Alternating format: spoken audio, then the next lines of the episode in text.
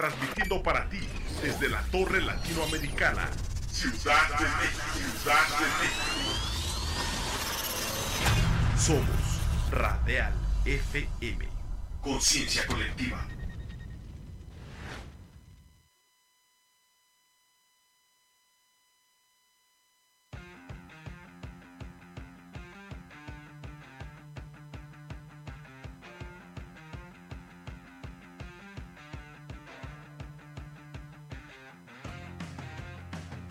Conéctate a la música alternativa de toda la geografía de habla hispana en Antena Iberoamericana. La música alternativa según nuestra cultura.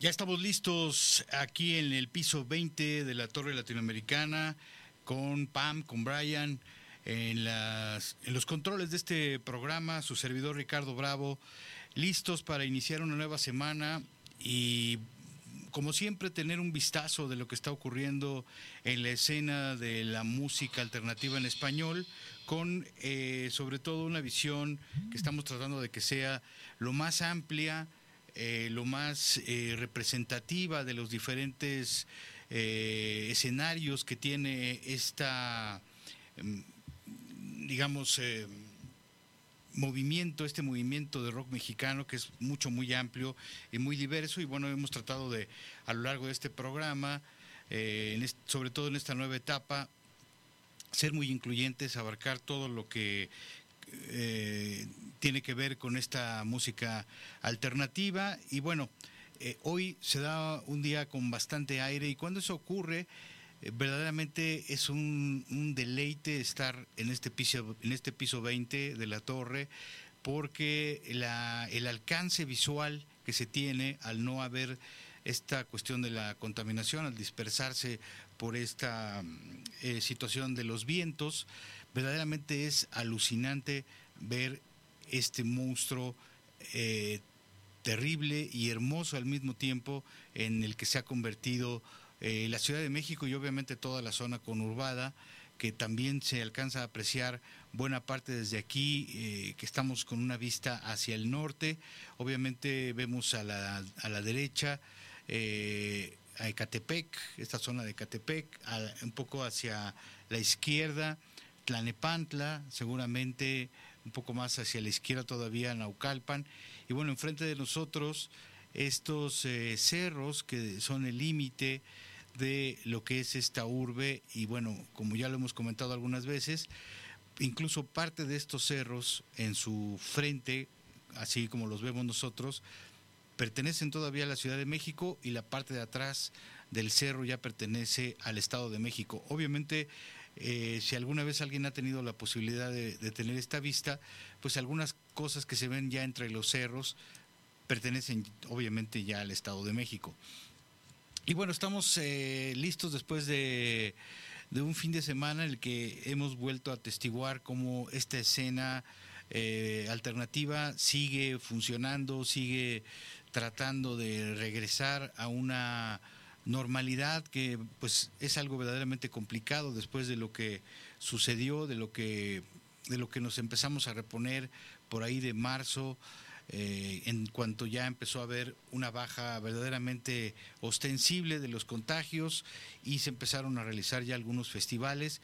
Y con ello pues bueno trajo una sensación de cierta normalidad que ha ido creciendo y que ha permitido pues tanto a los grupos como al, a la gente pues cobrar más confianza, organizar más eventos, hasta llegar a un punto ahora en el que estaba platicando con uno de los grandes eh, jerarcas de la, de la industria de los conciertos, me comentaba que más o menos como de septiembre, agosto a fin de año iban a ser los cuatro o cinco meses más llenos de conciertos en la historia de México. O sea, realmente iba a ser una locura.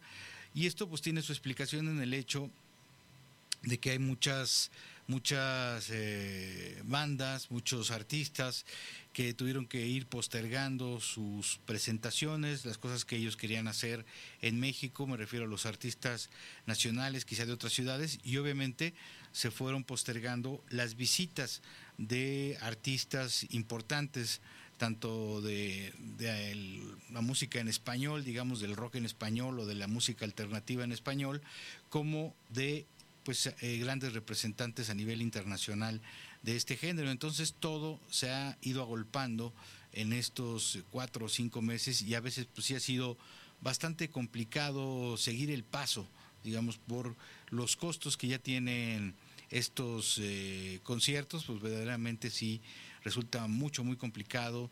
Eh, a veces poder asistir, ya no digamos a todos, sino a los que nos interesan, ¿no? Se, se complica bastante, pero bueno, eso es digamos como en la parte principal, eh, pero en la parte subterránea es donde sigue este reacomodo un poco de, foros que ya tenían un tiempo trabajando y que ahora ante la ausencia de otros que han cerrado van a ir cobrando o van cobrando más protagonismo eh, y bueno también obviamente el surgimiento de algunos más que se están volviendo claves en mantener activa esta escena, en, ser lugares en donde se puedan estar eh, presentando, eh, pues toda la gente que y todos los artistas que vienen en este plano más eh, subterráneo y que aspiran obviamente y que pues hemos visto la evolución en muchos de estos casos de artistas que vienen, se presentan,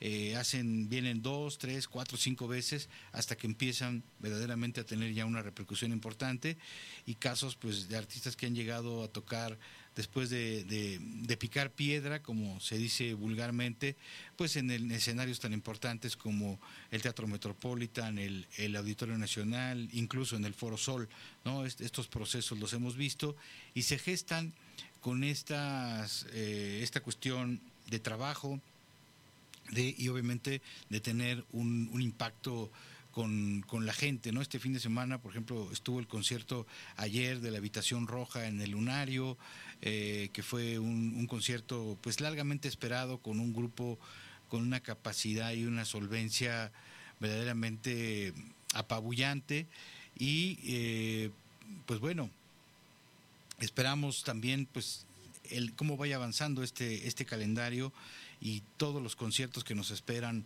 de aquí a que llegue digamos la época navideña y llegue ese momento en el que quizá todo el mundo eh, guarda sus, sus, armas y se va a sus casas y, decide eh, pasar estas épocas en compañía de su familia, olvidarse un poco de todo, para ya en enero regresar nuevamente, eh, pues bueno, a la actividad en cuanto a lo que se refiere a tocar y por otro lado, pues los melómanos a asistir a diferentes conciertos.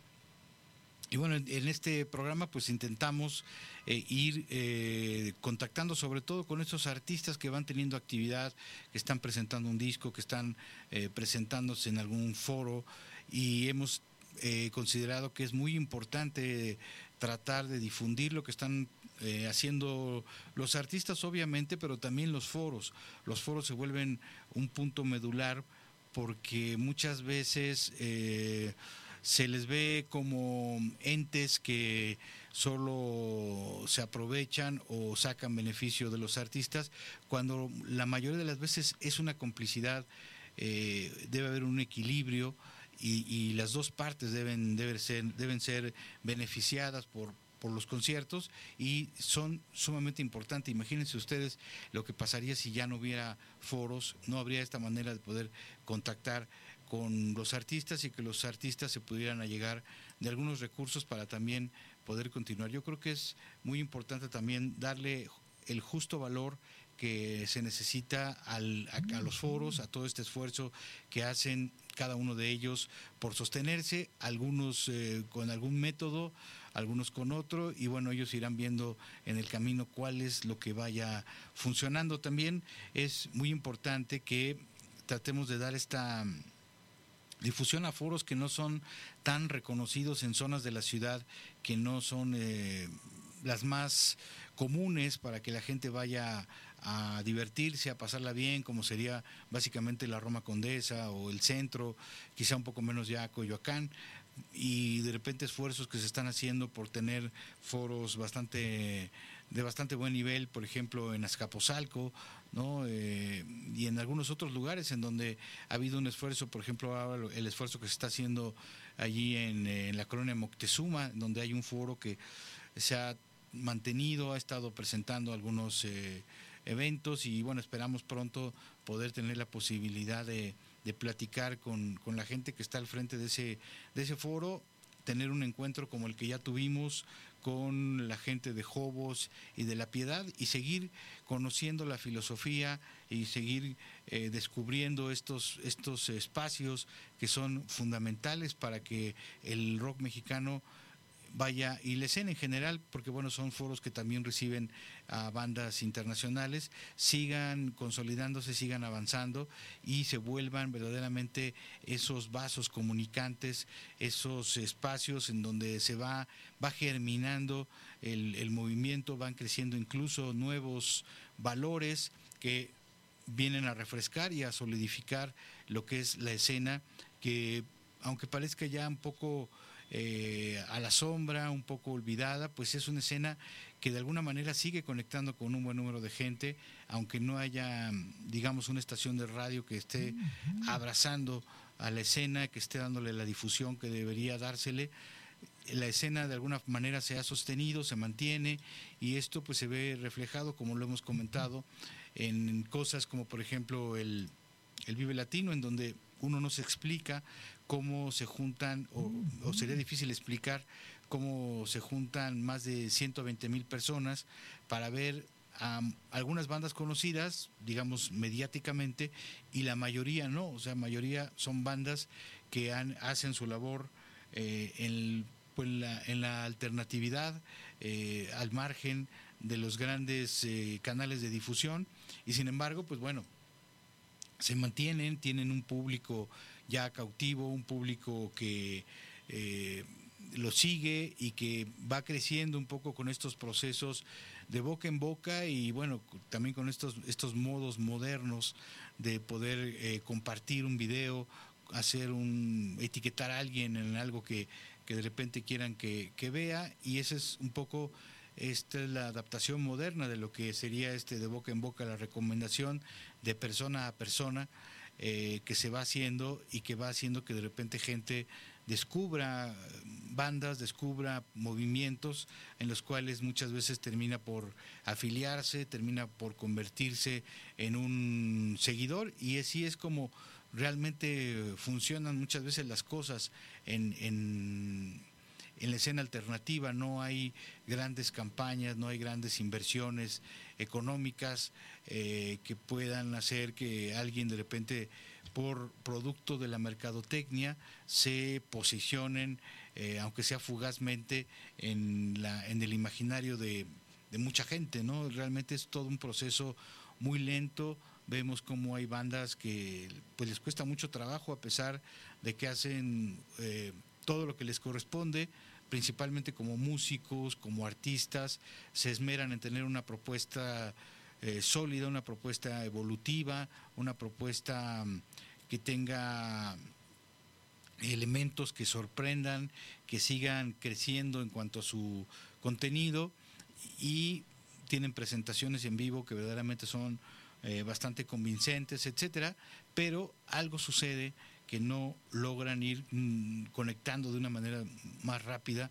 Estos procesos, como ya decíamos, se van dando de manera muy lenta, muy paulatina y conllevan muchísimo trabajo. Por eso es muy loable que eh, cuando hay bandas que logran tener una repercusión eh, y que ya les permite tocar en grandes escenarios, yo creo que es una satisfacción doble para ellos porque les permite lograrlo con un esfuerzo auténticamente personal con una, eh, una batalla independiente que va, ha ido ganando a, a, lo largo del tiempo, este, pues ese lugar que, que ahora tienen. Vamos a hacer un pequeño corte para ya arrancar con el primero de nuestros invitados.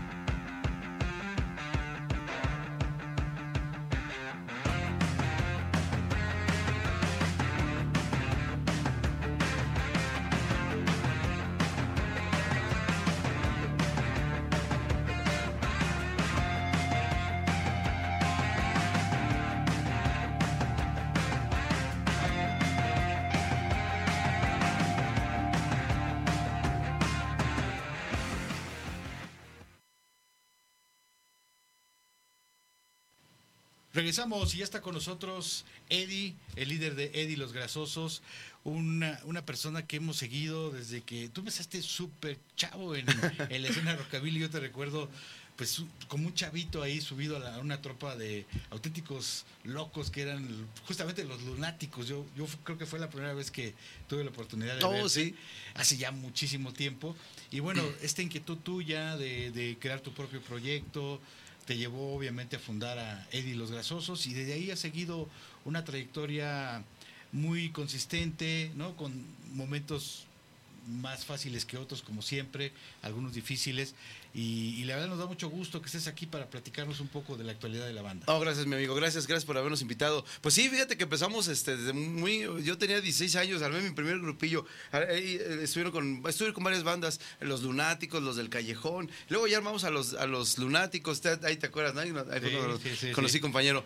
Pero bueno, ya fíjate que hace 15 años armé a los Grasosos. Ya dije, voy a hacer mi propia banda. Entonces. Parece que fue ayer eso que estamos hablando y ya pasaron 15 años de los Eddie y los Grasosos, sí. Ya tiene un ratito, bueno, pues este, pero pues hemos tenido altibajos, ¿no? Ya sabes, como... Sí. Pero siempre eh, sin descuidar la banda, o sea, digamos que ininterrumpidos. Ahí estamos, 15 años de predicar el evangelio del rock and roll, ¿eh? ¿Qué tal? ¿De dónde salió esta, esta, este gusto tuyo por, por el, em, los hombres lobo, por ejemplo, que es algo oh, que ya, bueno. te caracteriza y que es parte de tu personalidad como, como dentro del rockabilly. Fíjate que si, estudiamos bien el rockabilly, este, hay muchos, muchos, muchísimos, creo que todos, absolutamente todos son gatos. ¿no? Sí.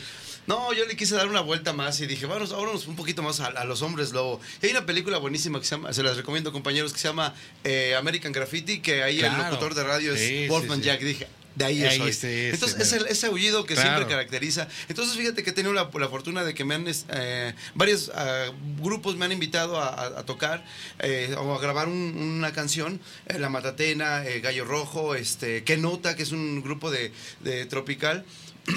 y este, ahí hicimos que la de Hermosa Laura en, versión cumbia sonidera, ¿qué tal? Y siempre está el, el, como el lugar como una pintura, que les comes tu, tu firma, le, puso, le pongo un aullido en todas las grabaciones. Está bien, digo, es, es parte de ir creando esta personalidad y que ya te identifica incluso en las redes sociales, ¿no? Exacto. Con, ese, ese aullido que denota que viene algún comentario, alguna noticia o una celebración que estás haciendo de algo, ¿no? Exacto, sí, bueno, ahí, ahí, somos. Eh, un saludito, Eddie los grasosos, el aullido. Muy bien. Y bueno, eh, ustedes tienen un cuarto disco que, que tiene muy poquito que dieron a conocer en las plataformas digitales, que eh, se llama eh, Nena. Con ese disco hicieron una gira, acaban de hacer una gira por Europa en este año. Sí. Eh, platícanos un poquito de, si quieres empecemos platicando del disco. Sí. Eh, ¿Qué significa este disco? ¿Qué, ¿Cómo lo, lo, ves en retrospectiva con respecto a los trabajos anteriores que has realizado? ¿Qué sientes que aporta de, de nuevo, de, de diferente? Bueno, este, eh, bueno, eh, ahí este, el primer disco se llamó Mi Nena que lo grabamos casi casi eh, haciendo la banda, después hicimos el Rocking Club, después Rock Rock y este último se llamó Descontrolados. que este Descontrolado fue que le, lo, lo, sacamos, hicimos una gira en Europa y ahí lo, lo, presentamos hace dos años, antes de que empezara la, pandemia. Justo empieza la pandemia, nos agarra ya y chin, la, la, gira a la mitad y nos tuvimos que regresar a fuerza. Y luego, este, pues, eh, de hecho aquí lo traían, lo traían en físico. Ahí te, lo, te, lo, te, lo, te, lo, paso mi amigo. Muchas gracias. Este, pues ese disco lo, le hemos estado dando buena promoción. Y nos volvimos a ir este en eh, marzo y, abril estuvimos otra vez una gira por allá, en las Europas, y ahora sí, lo presentamos como debe de ser. Y aquí en México lo... Y pero eh, quisiera preguntarte, eh, ¿cuál fue la impresión de la gente de, de ver gente que hace rockabilly, mexicanos? ¿No? Ah, les gusta este, mucho, eh, hay una comunidad rockabilly también en Europa. Muy grande. ¿O fue realmente un público así, digamos, normal en general? Sí, de públicos que van a ver varios tipos de música. Bueno, ¿O fue como la comunidad rockabilly? Sí, hay, de todo. Hay gente que disfruta la música, hay gente que vive el, rock and roll, con copetes y todo. Las, las, mujeres también este, muy, muy a la época. Eh, y allá, el, digamos que fue ese pues como fenómeno de que un mexicano tocando rock and roll, pero no nos ven así todo como bichos raros, sino en verdad los, impactamos. Hay un, festival muy grande que se llamó Runus Root Rock y este, pues ahí van pues van las mejores bandas, ¿no? Llegamos y hicimos muy buen papel. Nos, pusimos todos a cantar La Bamba, por ejemplo, que es la que... Claro. uno de los símbolos. queremos encontrar ahí un cruce entre México y el rock and roll, el rockabilly, eh, exacto. Pues es La Bamba, ¿no? Sí, que lo hizo muy popular. Richie Valens, Trin López, eh, eh hay este Johnny Rivers, los Lobos en los ochentas y pues nosotros no podemos, tenemos que continuar. Mexicoamericanos. Exacto. Eh, por todos lados, ¿no? y este, no, y aparte las canciones originales les gustó mucho. Ahí las, tenemos un canal en, este, en Spotify que creció un montón después de la gira, pero ya vimos de dónde vienen los, los oyentes, ¿no? Pues de allá de europeos, este, les gustó mucho. ¿Qué, ¿qué países visitaron? Pues estuvimos eh, tanto en, en Francia, en Bélgica, en Alemania y Holanda. Ok. Y este, y este próximo año que, viene, bueno, pues queremos hacer todavía un poquito más países todavía y quedarnos más tiempo. Esta vez, este, pues fue como la primera vez, porque la, la, primera, la primera vez fue como muy, eh, muy tropezado. No, no, no, hicimos muy poquitas fechas, ah, estuvo horrible, pero esta vez nos llegamos con muy buen sabor de boca y este y la gente igual este, nos salieron muchísimos fans también de allá rock and rolleros. y bueno, eh, ¿qué es lo que los motiva a ir al encuentro de, del público europeo? Es decir, eh, son empresas que no son sencillas, hay que invertir, hay que invertir tiempo, eh, etcétera, ¿no?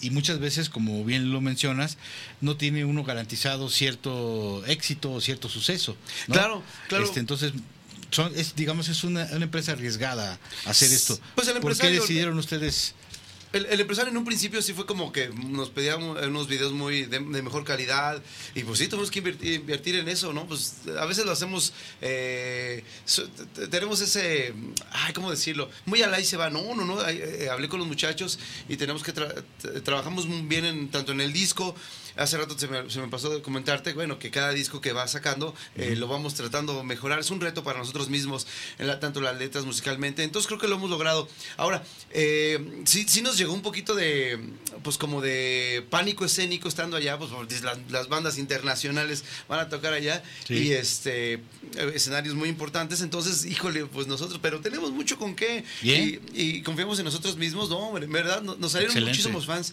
Llegaron unos en un lugar este, lo recuerdo, no me acuerdo exactamente cómo es el lugar, pero se nos llevaron unas playeras, se hicieron las playeras de Eddie los Grasosos, llevamos discos, llevamos playeras, souvenirs, se vendió todo y pues en euros, ¿no? Nos, nos este bien, bien pesados. Les fue bien, les fue bien. Exacto. Eh, me gustaría hacer ahí un paréntesis para preguntarte una pregunta que es como muy obvia, digo, está ya pasando un poco de, de moda, si se puede llamar así, pero creo que fue algo que va a marcar lo que fue este 2022, que fue la película de, Elvis. Oh, eh, obviamente, uno, piensa en Elvis y, piensa en, un poco en la escena rockabilly por toda la cuestión de la estética y porque es la raíz de donde surge Elvis, no más allá después de que más allá de que después eh, su carrera pues tuvo otro tipo de influencias y otro tipo de, estilos musicales que también él abarcó sin dejar nunca la esencia del rock and roll. Eh, él nace de esta esencia de donde nace el rockabilly, ¿no? Del hillbilly, de toda esta eh, fusión, del blues, de, del country, etcétera. Eh, y por eso se vuelve un personaje que inevitablemente tiene que ver en el imaginario con el rockabilly. En lo particular, ¿qué te pareció esta película? ¿Qué te dejó? Fíjate que a mí me gustó mucho. Fíjate que la, fui a ver como tres veces con, distintas chicas. Ah, es cierto. Este, pero fíjate que pasó algo bien raro, que ya me sabía la película sin haberla visto. pues ya, bueno, ya sabemos la vida de Elvis, claro, rock and roll. Claro. Pero me gustó mucho esa, esa a unas escenas, las escenas más dramáticas, ¿no? Sí, hacen como película. Y estaba yo viendo documentales que esas esa película iba a ser más, más larga, pero la, la cortaron precisamente por el tiempo, pero muy buena, muy completa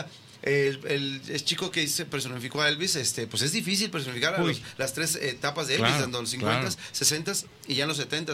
O sea, imagínate, o a este Tom Cruise, ¿no? A Tom Sawyer, no, Tom Sawyer, este Tom Hanks, que, lo, lo caracterizan como el, coronel Tom Parker, difícil, ¿eh? Porque realmente no se sabe mucho de la vida de Tom Parker. Era el manager, el amo y señor. O sea, gracias a, a, Tom Parker, Elvis llegó hasta donde lo explotó hasta lo que más pudo. Así como los Beatles, ¿no? Con Brian Epstein.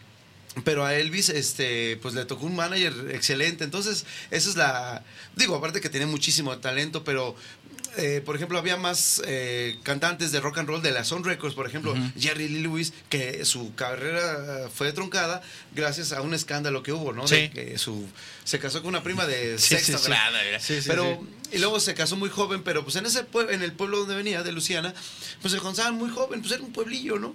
Y, ustedes saben que luego en los pueblitos se casan muy, a muy temprana edad. Entonces fue un escándalo tremendo, pero, pero Elvis eh, se supo manejar entonces hay que hacerle caso a nuestro manager. Pero ahí está una, hay una, una disputa, fíjate amigo, que también hemos trabajado con distintos managers y este, hay unos, unos muy mal sabor de boca, ¿no? Tremendos. O sea, como eh, experiencia agria, tenía ahí un bonche así grande, así de puros reconocimientos que nos han dado. Me lo pidió prestado se lo metió por cápsulas, nos quiso cancelar eh, eh, giras. Oye, es difícil. Entonces, para los oyentes que tienen una banda, cuidado con los managers. O sea, te pueden llevar a la gloria, pero también voy al infierno. Hay, que tener mucho cuidado. Cuidado con eso. Pero bueno, de ahí este, pues hay que también el, ya la experiencia te va este, este, te va fogueando. Fogueando, exacto es la palabra. Y pues ya no, no caes tan. Hubiéramos quedado peor, pero no supimos mover. No, además esos golpes a veces te hacen más fuerte, ¿no? Exacto. si no te derrumban, te hacen más fuerte. a Elvis, ¿no? Que también le quitaron la mitad de su, de su fortuna. Sí, caray. Y bueno, toda este, esta situación que yo creo que también tuvo Tom Parker, ¿no? Esta parte brillante, pero también, digamos, demasiado ambiciosa, que fue lo que de alguna manera terminó hundiendo a Elvis, ¿no? Fíjate que hay un libro muy bueno de Brower que habla de, el, se da este, la especulación de que Elvis está vivo y da muy buenas este, referencias de que se, precisamente se, se, a estar vivo ya no aguantó la vida esta que llevaba y se, escapó. Yo soy de esa, de esa creencia. Porque es como ese mito que siempre ha rodeado, ¿no? La, muerte de, Pedro Infante y de Elvis, que son personajes que la verdad es que nunca quisiéramos que se hubieran ido, ¿no? Realmente tanto y de alguna manera lo siguen haciendo, eh, siguen siendo referentes eh, inamovibles de la cultura del rock, del, del, pop, si se le quiere llamar así, ¿no? y bueno, ahí está el legado musical también, ¿no? Y como con los de Rebeldes sin Causa, ¿no? De, imagínate un chavillo de la época de los 50 que pues se escuchaba a Pedro Vargas, a Los Panchos, muy buena música, pero como que muy de gente grande. Y, de, joven, de adolescente. Sí, no pues, existía la figura del adolescente. Llega el rock and roll y ¡oh, es una bomba! Sí, sí, totalmente. Y bueno, y por eso, un poco por eso estamos, o un mucho por eso estamos todavía aquí platicando de esto. Exacto. Eh, el viernes eh, tienen un concierto en, estábamos hablando antes de, entrar a, la charla contigo de estos nuevos foros que se están abriendo y que están brindando pues un nuevo aire a una escena que está un poco caída, ¿no? Por obvias razones, por todo lo que sucedió en, el, en la pandemia. Y eh, creo que la Piedad Live Music es uno de los foros muy interesantes, nuevos, con una posición privilegiada sobre insurgentes, casi esquina con, con Chola, etcétera. Eh, ¿Qué significa para ustedes ser parte, digamos, de este renacimiento de algunos foros. a mí me dio muchísimo gusto que se están abriendo espacios nuevos del rock, porque generalmente los, abren, pero se van cayendo, ¿no? hay que mantenerlos. Y, ahí va una también, este, un llamado de atención para el público. no, no es cierto. Pero sí, este, fíjate, hace poquito tocamos en el, foro Alicia, no fue mucha gente. Bueno, nos estábamos quejando de que la pandemia no nos dejaba, no había lugares. Hay que apoyar a las bandas, hombre. Bueno, amigos, pues voy a hacer el comercial, mi amigo. Amigos, amigas, rebeldes y rebeldonas, este próximo viernes 30, Eddie los Grasosos cumplen 15 años de trayectoria. Es en el Foro La Piedad, este, Insurgente Sur. 585 eh, al ladito del metro del Metrobús La Piedad. Ahí va a estar, vamos a tener unos invitados, pero de lujo, hermano. Fíjate, Vamos, vamos, a invitar a, eh, por, los 15 años que hemos tenido, hemos cambiado varias veces de músicos, si no es que te vas a poner tu vestido de crinolina. no, hoy de chambelán. Vamos de chambelán, chambelán, claro. Exacto. Inviten a alguna quinceañera, ¿no? vamos a, exacto. Fíjate que vamos, a invitar a, varios guitarristas con los que hemos trabajado, hemos grabado. Eh, Dick Takeshi, que le mandamos un saludo, al maestro Pichón también que hemos estado eh, ahí. Y este, si ustedes ven la trayectoria de los grasosos en videos, pues se van a dar cuenta que los músicos van cambiando. Sí, sí, sí. A nosotros, bueno, ahora que estábamos haciendo cosas ahí en la fonoteca, o que estamos oh, haciendo cosas en la fonoteca, uno de, tus músicos estuvo ahí colaborando con nosotros. Exacto, Juan. ¿no? es que creo que ya está igual de gira. Creo que llega el próximo próximo mes. También me hubiera gustado mucho invitarlo al tremendo Johnny, pero este, pues anda de gira. Pero bueno, invitamos a los que más pudimos y este y se están sumando toda esta semana. También vamos a invitar a una banda de surf este, el doctor Tritón va, él nos va a abrir ahí, eh, va a calentar el escenario a ver qué tal. Pero se va a poner padre. Van a llevar este, la chica. Tenemos un club de fans, ¿qué tal? Eh? Pero orgánico, ¿no crees que hecho por mi hermano, mi novio? No, no, no. En verdad, ahí ese club de fans se llama Ominena y este, se están organizando para un, pastel. Como el primer disco, ¿no? Que Exacto, le dieron el título. Al, o sea, por el primer disco, como fue. El, de hecho, fue la primera canción que, que hice como ah, Grasosos. Por eso, este. Le tienes cariño, ¿no? Mucho cariño. Exacto. Entonces se va a poner sabroso. Amigos, amigas, pues lleven sus zapatos para bailar rock and roll ese próximo viernes 30. Eh, Sáquense copete copetazo. copetazo. Exacto. O, eh, digo, no es necesario, pero sí va a ser muy divertido, ¿no? Sí, claro. Claro, y además es como meterse a una época que realmente lo tenemos todos los que nos gusta el rock como un momento mágico, como un momento fantástico, ¿no? En donde surge toda esta música que en la raíz de todo lo que ahora conocemos como rock, como música alternativa, surge en ese momento, como bien lo decías, no había una música para para los adolescentes. Es más, ni siquiera existía la figura del adolescente. Tú pasabas de niño a adulto chiquito, a señor. ¿no? A señor chiquito. No había esta parte de la adolescencia en donde tuvieras tu propia forma de vestirte, tu propia forma de peinarte, tu propia música. Pasabas de escuchar música infantil a escuchar las canciones de amor de los adultos. ¿no? Eh, y entonces realmente significa algo bien interesante, bien padre. Y yo creo que a todo el mundo nos, nos gusta recordarlos, meternos en también en una época eh, más cándida, más eh, romántica, que se vivía las cosas de otra forma, ¿no? diferente a como es ahora, que es a lo mejor todo un poco más difícil o complicado. Sí, fíjate que tenemos esa responsabilidad, o sea, de, de, la gente que vaya, se va a pasar muy bien, va, va, va como, vamos a interpretar los años 50, pero eh, con, nuestra música, digo, porque también tocamos los covers de toda la vida, ¿no? O sea, de, de todos los, desde Polanca, Elvis Presley.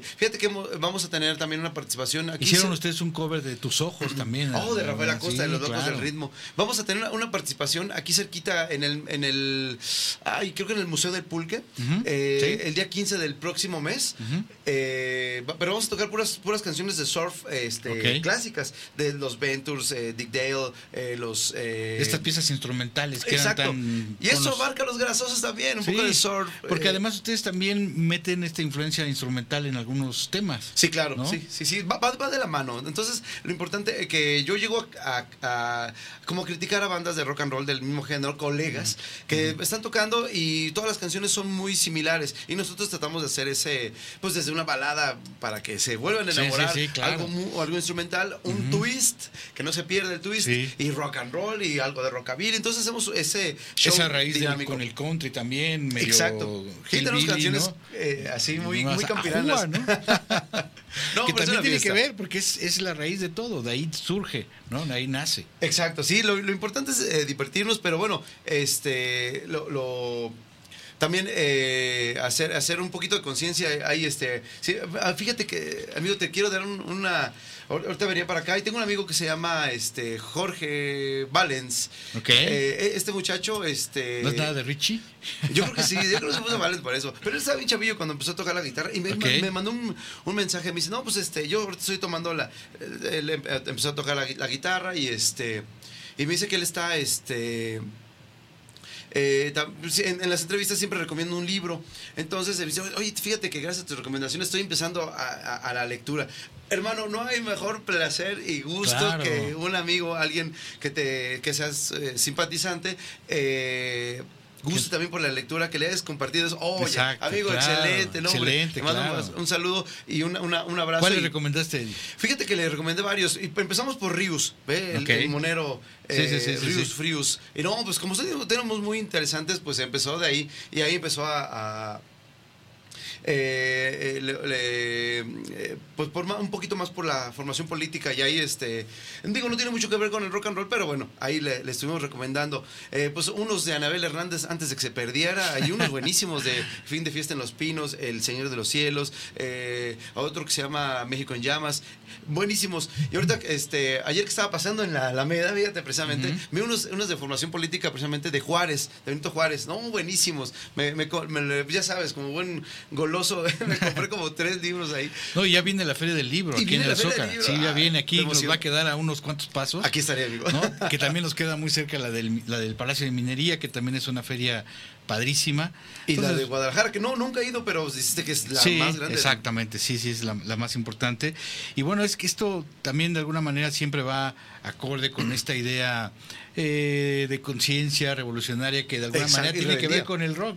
Eh, parte de la rebeldía es eh, a lo mejor ya no ser un rebelde sin causa, sino ya tener como una causa, ¿no? Es que siempre lo he dicho, ese de rebelde sin causa lo, lo, lo puso Hollywood a fuerza, pero como diría Salvador Allende, un joven que, que, no es rebelde es un decrépito, ¿no? Palabras más, palabras menos. Sí, sí, sí. Pero sí, este, imagínate un jovencito que no, al contrario, que te a todo lo que me digan, ¿no? Exacto, que te indigna la desigualdad, este, o sea, las injusticias, ¿no? Ser crítico, bueno, ahí viene todo eso, la rebeldía. Porque también critico muchos compañeros que se hacen rebeldes, pero rebelde ante qué? O sea, tienes que decirlo. Claro, o, Tener una postura. Exacto. Si realmente te dices rebelde, tienes que tener una postura. O fíjate, por ejemplo, hay, eh, yo cuando empecé con el gusto del rock and roll, escuchaba el radio y este y pues no, no identificaba con las canciones de, de mi generación, ¿no?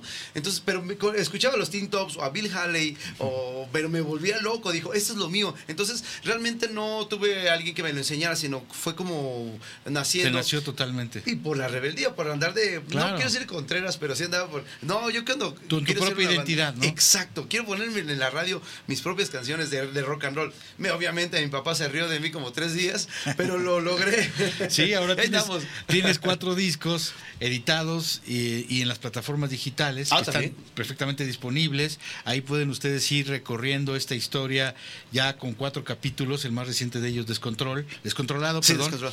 Eh, eh, y ahí ver y revisar todo este camino que ha abrazado la esencia, la quintesencia de lo que es el rockabilly eh, a nivel mundial, que es todo un movimiento, digo, me ha tocado ver de repente fotos en Japón, en, obviamente en Europa, en muchos lugares, en donde este movimiento sigue vivo y sigue habiendo células, aquí en México ni se diga, muy importantes de este movimiento de rockabilly. Entonces, fíjate, es una responsabilidad. Empecé yo en el 96, mi primera banda. Estuvimos, hemos estado en el Vivo Latino dos veces. Dos veces gira en Europa. Entonces, ya como quiera, hemos, este, este, tenemos nuestras este, trayectorias. Ya, un nivel que tienes que... Y, pues eh, lo, importante es eh, hacerlo cada día mejor.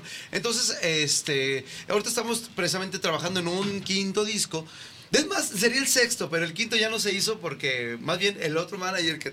se, quedó, se quedó ahí enlatado. el único, la única canción que se logró salvar fue la de Tus Ojos. Porque grabamos un disco de covers. Eh, eh, hicimos tus ojos, yo no soy un rebelde sin causa, eh, el rock del Politécnico, el rock del, del este, de el, el, uni, el Unirock, el universitario, el Xochimilca Rock, ves que... Sí, los Xochimilca, sí, claro. Un, un boogie y el, vuelve primavera de René Ferrer y los Blue Caps. Entonces estaba bien padre porque vi unas canciones originales, pero nunca salió, hombre, bueno, estar perdido. Ahora estamos trabajando en un, en un quinto disco, este, las canciones originales, pero oh, el reto, ahí está el reto, amigo. Claro. Letras, música. Eh, y, el, nivel de producción y todo tiene que ser acorde a esta situación. Ya a me este, quedé pobre. A este, a este nivel, este estatus que tiene Jair y los grasosos.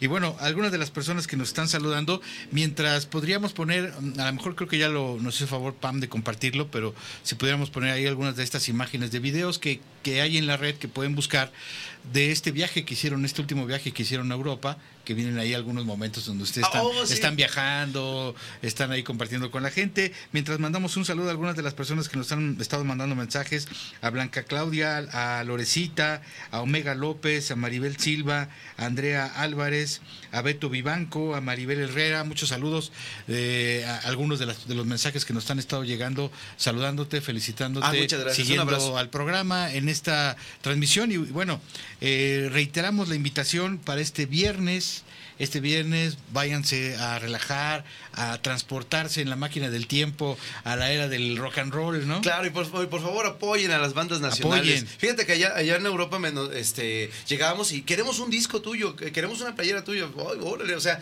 que te, te, querían, te, apoyan, les gusta tu música y te apoyan con eso. Aquí en México, por favor, hay que traer esa costumbre para acá. Claro. Apoyar esas, estas bandas. Muchas veces vienen las bandas extranjeras y los apoyamos a todo dar, pero también las nacionales, hay que las locales, por Y también se necesita este apoyo. Que no muere el rock. Exactamente. ¿Y en las redes sociales cómo estás? Muy bien, muy bien. Arroba Eddie Los Grasosos. No, Eddie Los Grasosos, tanto en Facebook, Instagram, este, Facebook. Eh, en YouTube tenemos un pequeño canal. Ahí estamos subiendo los este, pequeños capítulos de, la, de la gira. Este, ahí estamos. Y el personal, Eddie Wolfman. Eddie Los Grasosos.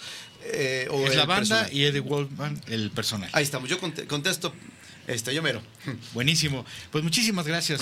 muchísimas gracias. Y hay una pregunta más que van a poder encontrar en TikTok, que se la vamos a hacer, no es una pregunta caliente, que nada más en TikTok la van a encontrar en el TikTok de Radial FM. Hacemos una pausa para regresar a otro bloque de Antena Iberoamericana.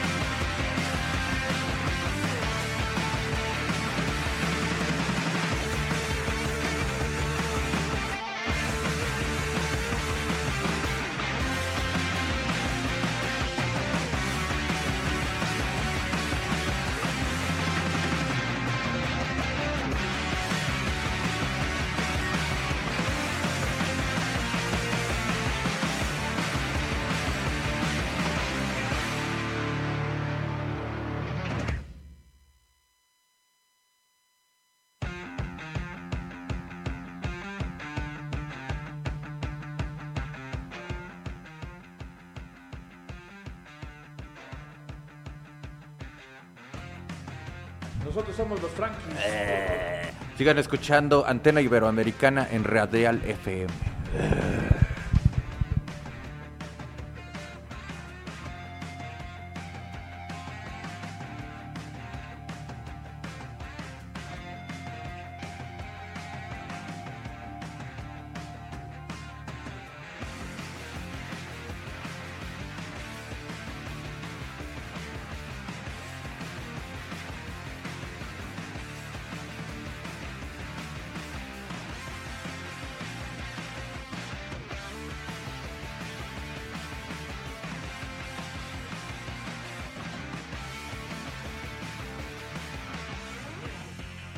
Hola, soy Pájaro Sauce y los invito a escuchar Antena Iberoamericana a través de Radial FM.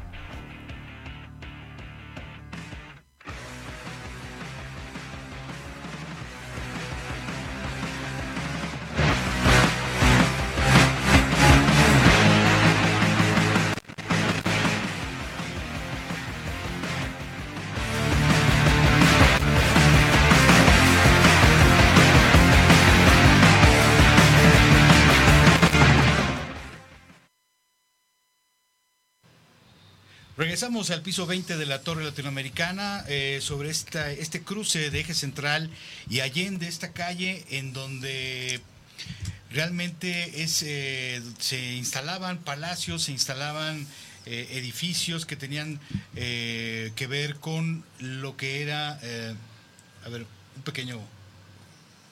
Sí, exactamente, Allende, ¿no es Donceles o cuál es? Madero. Madero, caray se me fue. Madero es la calle en donde se había diferentes palacios, diferentes casonas de todos los que eran los grandes jerarcas de la Nueva España y que bueno, ya quedan muy pocos ejemplos de ellas, ya varios se, vinieron abajo, las han tirado, a excepción quizá de la Casa de los Azulejos y alguna más. Y en, en este contexto damos la bienvenida a eh, la banda de ska más importante que ha dado el estado de Morelos y una de las bandas en general del movimiento alternativo más importantes que ha tenido eh, Morelos, que es la Bolonchona, de las bandas más consistentes, de las bandas que han logrado una exposición a nivel nacional e internacional, como lo demuestra este disco que tenemos en las manos y del cual iremos platicando. Pues bienvenidos, qué bueno que se vinieron desde la, eterna primavera a este día un poco nublado aquí en, la Ciudad de México. Así es, Ricardo. Pues antes que nada, darte las gracias. Estamos bien contentos de estar aquí este, este día, como dices, anuladito rico aquí en la ciudad. Y pues bueno, aquí estamos con todas las ganas, con toda la actitud y pues como dices, tenemos varios temas que traemos para platicarles a toda la gente. El principal es esta celebración, ¿no? Es que es una, la verdad, para cualquier banda independiente, para cualquier banda alternativa, debe ser un motivo de gusto, de orgullo, tener tanto tiempo en la escena, mantenerse con tu idea, con tu convicción, con tus recursos, eh, en, un momento que verdaderamente es muy complicado, ¿no? Sobre todo después De, la, de la pandemia. ¿Qué es lo que a ustedes les ha dado toda la fuerza para llegar y cumplir 25 años, ¿no? Sí, sí, sí, es, ya una trayectoria de 25 años. pues yo creo que sí, ¿eh? sí, sí. Así como, como dice el dicho, se dice rápido, pero bueno, aquí estamos. Eh, eh, la banda inicia en el 97 y yo creo que el motivo principal de que estemos aquí es el, amor a la, a la, música, ¿no? A, expresarnos a crear nuestro propio, nuestra propia forma de, comunicarnos con lo que fue en su tiempo. Pues yo creo que ya abarcamos dos generaciones, y no es que ya vamos por la tercera. Sí, yo creo que sí. Pero bueno, la primera generación pues era pura diversión, pura, pura buena onda. Y bueno, ha, sido así. El tiempo de Chiras Pelas. Sí, el, tiempo del Chiras. Eh, era una toda una explosión de bandas la que había en aquel entonces. Eh, bandas obviamente de la Ciudad de México y de muchas otras partes del, país. y ustedes eh, llevando la bandera ya en, en Morelos. Eh, y era un movimiento, un momento que realmente no sabíamos hasta dónde iba a llegar el, el ska, ¿no? Realmente llegó a, cosas muy, mucho, muy grandes, ¿no? Sí, se ha visto hasta ahorita lo que ha pasado, bueno, en ese, en ese momento yo recuerdo de la época que hablamos, ahorita había hasta, llegó a haber hasta 30 bandas en, Morelos de ska. No se diga aquí en la ciudad, sí, en, Morelos, en Cuernavaca.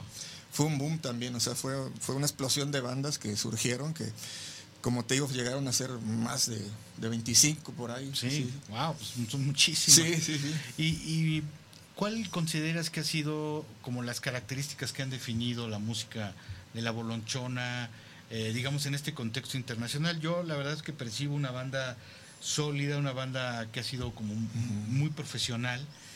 Creo que, digo, no es el caso de, todas. Hay bandas que no realmente no evolucionaron, digamos, desde de aquel boom en donde todos eran pues, chavitos realmente que apenas tocaban los instrumentos y bandas que fueron evolucionando con el tiempo y se fueron haciendo muy profesionales en, su sonido. Creo que ustedes son una de, estas bandas, pero más allá de, este, de esta característica que no es tan común en cuanto al sonido, eh, ¿cuáles consideras que son como las características?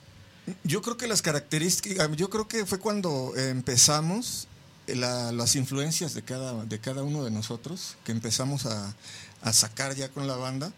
Y bueno, también siempre que hicimos desde el principio, bueno, yo entré en el 98 más o menos. Eh, yo, entré como sección de metales como saxofonista, ahorita ya, ya tengo el rol de, también de cantante, pero siempre quisimos como mejorar. En mi caso de la sección de metales, pues este em, empezamos a estudiar. sí, no, hay, de hecho hay unos videos ahí en la red ahorita que ya sale todo el balcón, ¿no? De, todas las épocas de las bandas. Pues hay un videito ahí del CCH Sur donde empezábamos y, se oye ahí un relajito, ¿no? Pero, en esa muchas ganas, que sí, claro. Y aparte sabes que era una generación que tenía mucho de punk en el sentido de que tenían ganas de hacerlo y, el no, a lo mejor no ser muy ducho con tu instrumento, no era una limitante para no poder pararte en un escenario y compartir con la gente toda la energía y las ganas que tú tenías, de, la, que todos los músicos tenían de decir lo que pensaban y transmitir un estado de ánimo. Yo creo que es, una, una, pieza clave lo que comentas de que hemos llegado hasta esta etapa, que eh, teníamos ciertas limitaciones como músicos, pero teníamos mucho corazón, muchas ganas de hacer las cosas y nos fuimos dando cuenta, madurando como personas y como músicos, que era un proceso, ¿no? Que es un proceso de que, es como, como fácil. Si aguantas, pues vas a, tiene que haber un progreso, ¿no? Tiene que haber un avance. Y nosotros lo fuimos viendo hasta, hasta donde empezamos ya a, darnos cuenta de que ya lo estábamos haciendo mejor. Todo. Y bueno, eh, su sonido es un sonido bastante ecléctico, ¿no? En donde se fusionan eh, influencias del, del, ska, digamos, estilo Two Town, eh, del ska a lo mejor más, más eh, original, pero también de, ritmos latinos, de ritmos caribeños. es una fusión interesante, pero con un sello muy particular en donde se nota que hay un conocimiento de estas influencias, ¿no? porque muchas veces hay como resultados un poco extraños en donde hay una licuadora ahí que eh, ya no sabes muy bien, como que soy, más como un caos. Aquí sí se nota como una idea de hacer una armonía con todos estos elementos. ¿Cómo logran esto?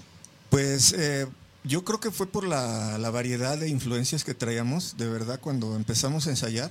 Pues yo en lo particular yo tocaba en una banda de salsa. Cuando entro en la bolonchona, toqué en una banda de salsa y cumbia. Y bueno, el, vocalista Ángel de, esa época, él eh, estaba muy clavado en los ritmos africanos. Yo creo que de ahí viene un poco este, lo que se empezó a dar después, que empezamos ya a mezclar este, esas influencias con nuestra propia música. Y bueno, ya empieza a hacerse ya el, caldito de cultivo para lo que es ahora, de que, bueno, eh, eh, empezamos con la música también de ska, pues que es nuestra raíz, ¿no? De, de los mediados de los años 90, finales. Y bueno, ahí es donde yo creo que proviene todo, todo lo que venimos haciendo ahora. Ya, como tú mencionas, tocamos punk, metemos algo de salsa, a ska, ska tradicional. Entonces, si lo escogimos hacer, yo creo también es porque nos gustó mucho la música. Entonces, ahí está. Y las necesidades de ustedes como músicos también van creciendo. la idea de después de 25 años, imagínate, seguir tocando lo mismo que tocaban al principio, sería una, una cosa este, muy limitante, ¿no? Que a veces fíjate que la gente como que también entra por ahí lo de las generaciones, ¿no? Que la gente quiere seguir escuchando, quisiera seguir escuchando la bolonchona del Chiras Pelas, ¿no? Sí, sí, sí. O, o del Jardín Café, pero bueno, como tú bien lo mencionas, pues el tiempo pasa y uno evoluciona como ser humano y como músico también.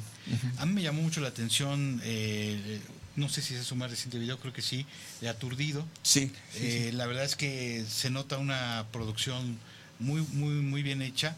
Eh, tanto musical como visualmente. Y también hay una parte que me gustó mucho. Eh, uno de mis familiares, de mi tronco familiar, es originario de, de, Morelos, de Jujutla, para ser ah, más específico, mi, abuelo materno. Y entonces realmente este video me transportó inmediatamente a, Morelos, ¿no? A, ah, a, estas... Eh, y yo creo que es muy padre mostrar en eh, pues las raíces de donde vienen cada uno de los grupos, los contextos, porque justamente eso es lo que hace que que el resultado sea diferente, ¿no? Es decir, la visión, el ánimo, lo que vive una persona, a lo mejor en, Cuernavaca o en otra población de Morelos, pues es diferente a lo mejor de lo que vive alguien en Tijuana o lo que vive alguien en Mérida o, aquí mismo, ¿no? Son, son formas diferentes de ver las mismas tradiciones, las raíces, las culturas que cada uno de nosotros tenemos. Más allá de que compartimos muchísimas cosas, también hay como cosas diferentes, de, incluso de la forma de ser. Sí, el entorno, ¿no? Tiene mucho que ver el entorno de la... Y ahí usted lo retratan de maravilla, ¿no? Realmente siente uno que está caminando por ahí, por alguna de estas poblaciones. Sí, sí, sí. Se grabó en, en Tepoztlán, en San Andrés de la Cal, en Jutepec, Jutepec, Morelos, y por ahí en, los altos también de Tepoztlán. Ahí se varía un poco por el clima, pero es el, mismo lugar. Así es. Eh, ¿Quién más participa en la realización de este video y qué, significa, digamos, este eh, el mensaje que mandan en, este video? Bueno, el, el, video fue realizado por Héctor Concha, de Turix Visual. Y bueno, eh, lo que quisimos plasmar en este video y en el tema, en la letra, fue esa problemática social ¿no? de la migración. Eh, te platico a grandes rasgos cómo surge la idea de hacerla. Eh, teníamos la música ya lista, mm, pero no teníamos la letra, entonces Osvaldo, el tecladista, le mando un saludo a toda la banda, está en Cuernavaca ahorita, echándole las ganas para el ensayo, para el aniversario. Eh, propone que en el video tiene la idea de que salga algo así como un desierto, como ambientación de desierto. Entonces yo le platico, ¿saben que yo tengo una propuesta que es hablar de este tema, de la migración? Porque recordé, al, al, decirme el desierto, recordé que yo tuve la experiencia de pasar de ilegal eh, de Sonora a Phoenix. Este, tuve la, la, la, la experiencia de pasar por el desierto, entonces dije, pues yo propongo hacer este tema que hable de esta de esta situación. Y nos pusimos de acuerdo y empecé a hacer la letra y surgió aturdido. Ok. y, bueno, ¿no? Digo, es parte de, de, toda esta propuesta también eh, lírica, ¿no? Eh, hay momentos, digo, para la fiesta, piezas que te culminan a eso, pero también hay esta preocupación, ¿no? De, mandar mensajes que nos muevan a la reflexión. Sí, de hecho, fue ese, es el tema, tiende a irse, bueno, em, cuando yo la escribí, pues realmente es mi historia, ¿no? De, lo que yo no, no viví en carne propia lo que dice la letra, pero me tocó verlo. Me tocó ver situaciones como las que narra. Muy, complicadas. Sí, sí, sí, de ese tipo de historias fuertes que a la vez este, pensamos que no deberían de pasar, ¿no? Que no deberían de suceder, pero bueno. Sí, eh, desafortunadamente Hay, hay, hay muchos de nuestros conciudadanos que viven situaciones muy, muy dramáticas y que pues los mueven a, a buscar otras opciones. Sí, claro, y eso es, eso es, lo que me tocó vivir.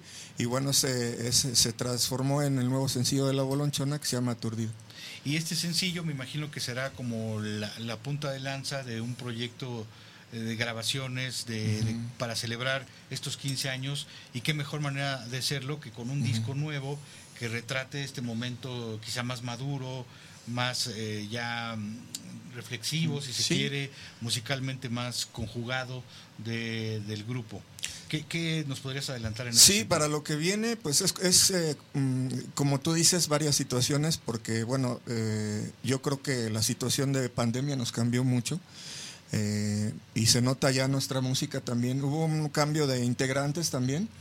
Y bueno, entonces yo siento que ya la banda estamos llegando a esa, esa madurez, como mencionas. Las líricas de, del disco de El Vivo en Hamburgo. Fue el en vivo antes, el, larga duración se llamó Vodka, Cerveza y Carretera 2014. De ahí para atrás era, bueno, hemos hecho pura lírica de fiesta y alguna que otra narrando alguna situación, ¿no? Pero casi ha sido nuestra, nuestra creación basado en la diversión, ¿no? Y ahorita, después de, yo creo que no, nada más a nosotros, yo siento que muchos, muchas bandas, muchos artistas han, cambiado, todo el mundo ha cambiado su percepción de, de ver este, la vida, ¿no? Y, el mundo. Y bueno, yo creo que nosotros no somos la excepción y pues vamos ya sobre ese, de ese rumbo. Eh, cambiando un poquito la temática de las líricas. Eh, también vienen cosas también divertidas, ¿no? De la pachanga, como decimos la bolonchona. Este, es uno de nuestros lemas, la pachanga, ¿no? Pero también vienen ahí otras, otras cosas nuevas que, espero. Tienen que ver con esta experiencia sí, con estas experiencias, sí. Con la de la migración que habla aturdido y también con las experiencias de, lo que vivimos. Y, en general, esta, como, como dices, esta sensibilidad, ¿no? Más eh, a flor de piel que tenemos de cosas que a lo mejor antes no les hacemos tanto caso y que ahora, pues, quizá, ojalá la mayoría nos hayamos vuelto más sensibles, ¿no? A, nuestra propia realidad y a la realidad que, estamos viviendo. Sí, claro. Esperamos, yo creo que, que, sea un, cambio global, no para bien, que sea para cambio de conciencia que nos lleve para algo mejor. Y bueno, en cuestión de trabajo, eh, estamos preparando el, nuevo disco que mencionas. ¿Aún no tiene nombre? ¿Cómo van, digamos, eh, cuántas canciones piensan que debe tener? ¿Cuántas llevan? Ahorita, bueno, eh, van a ser siete temas.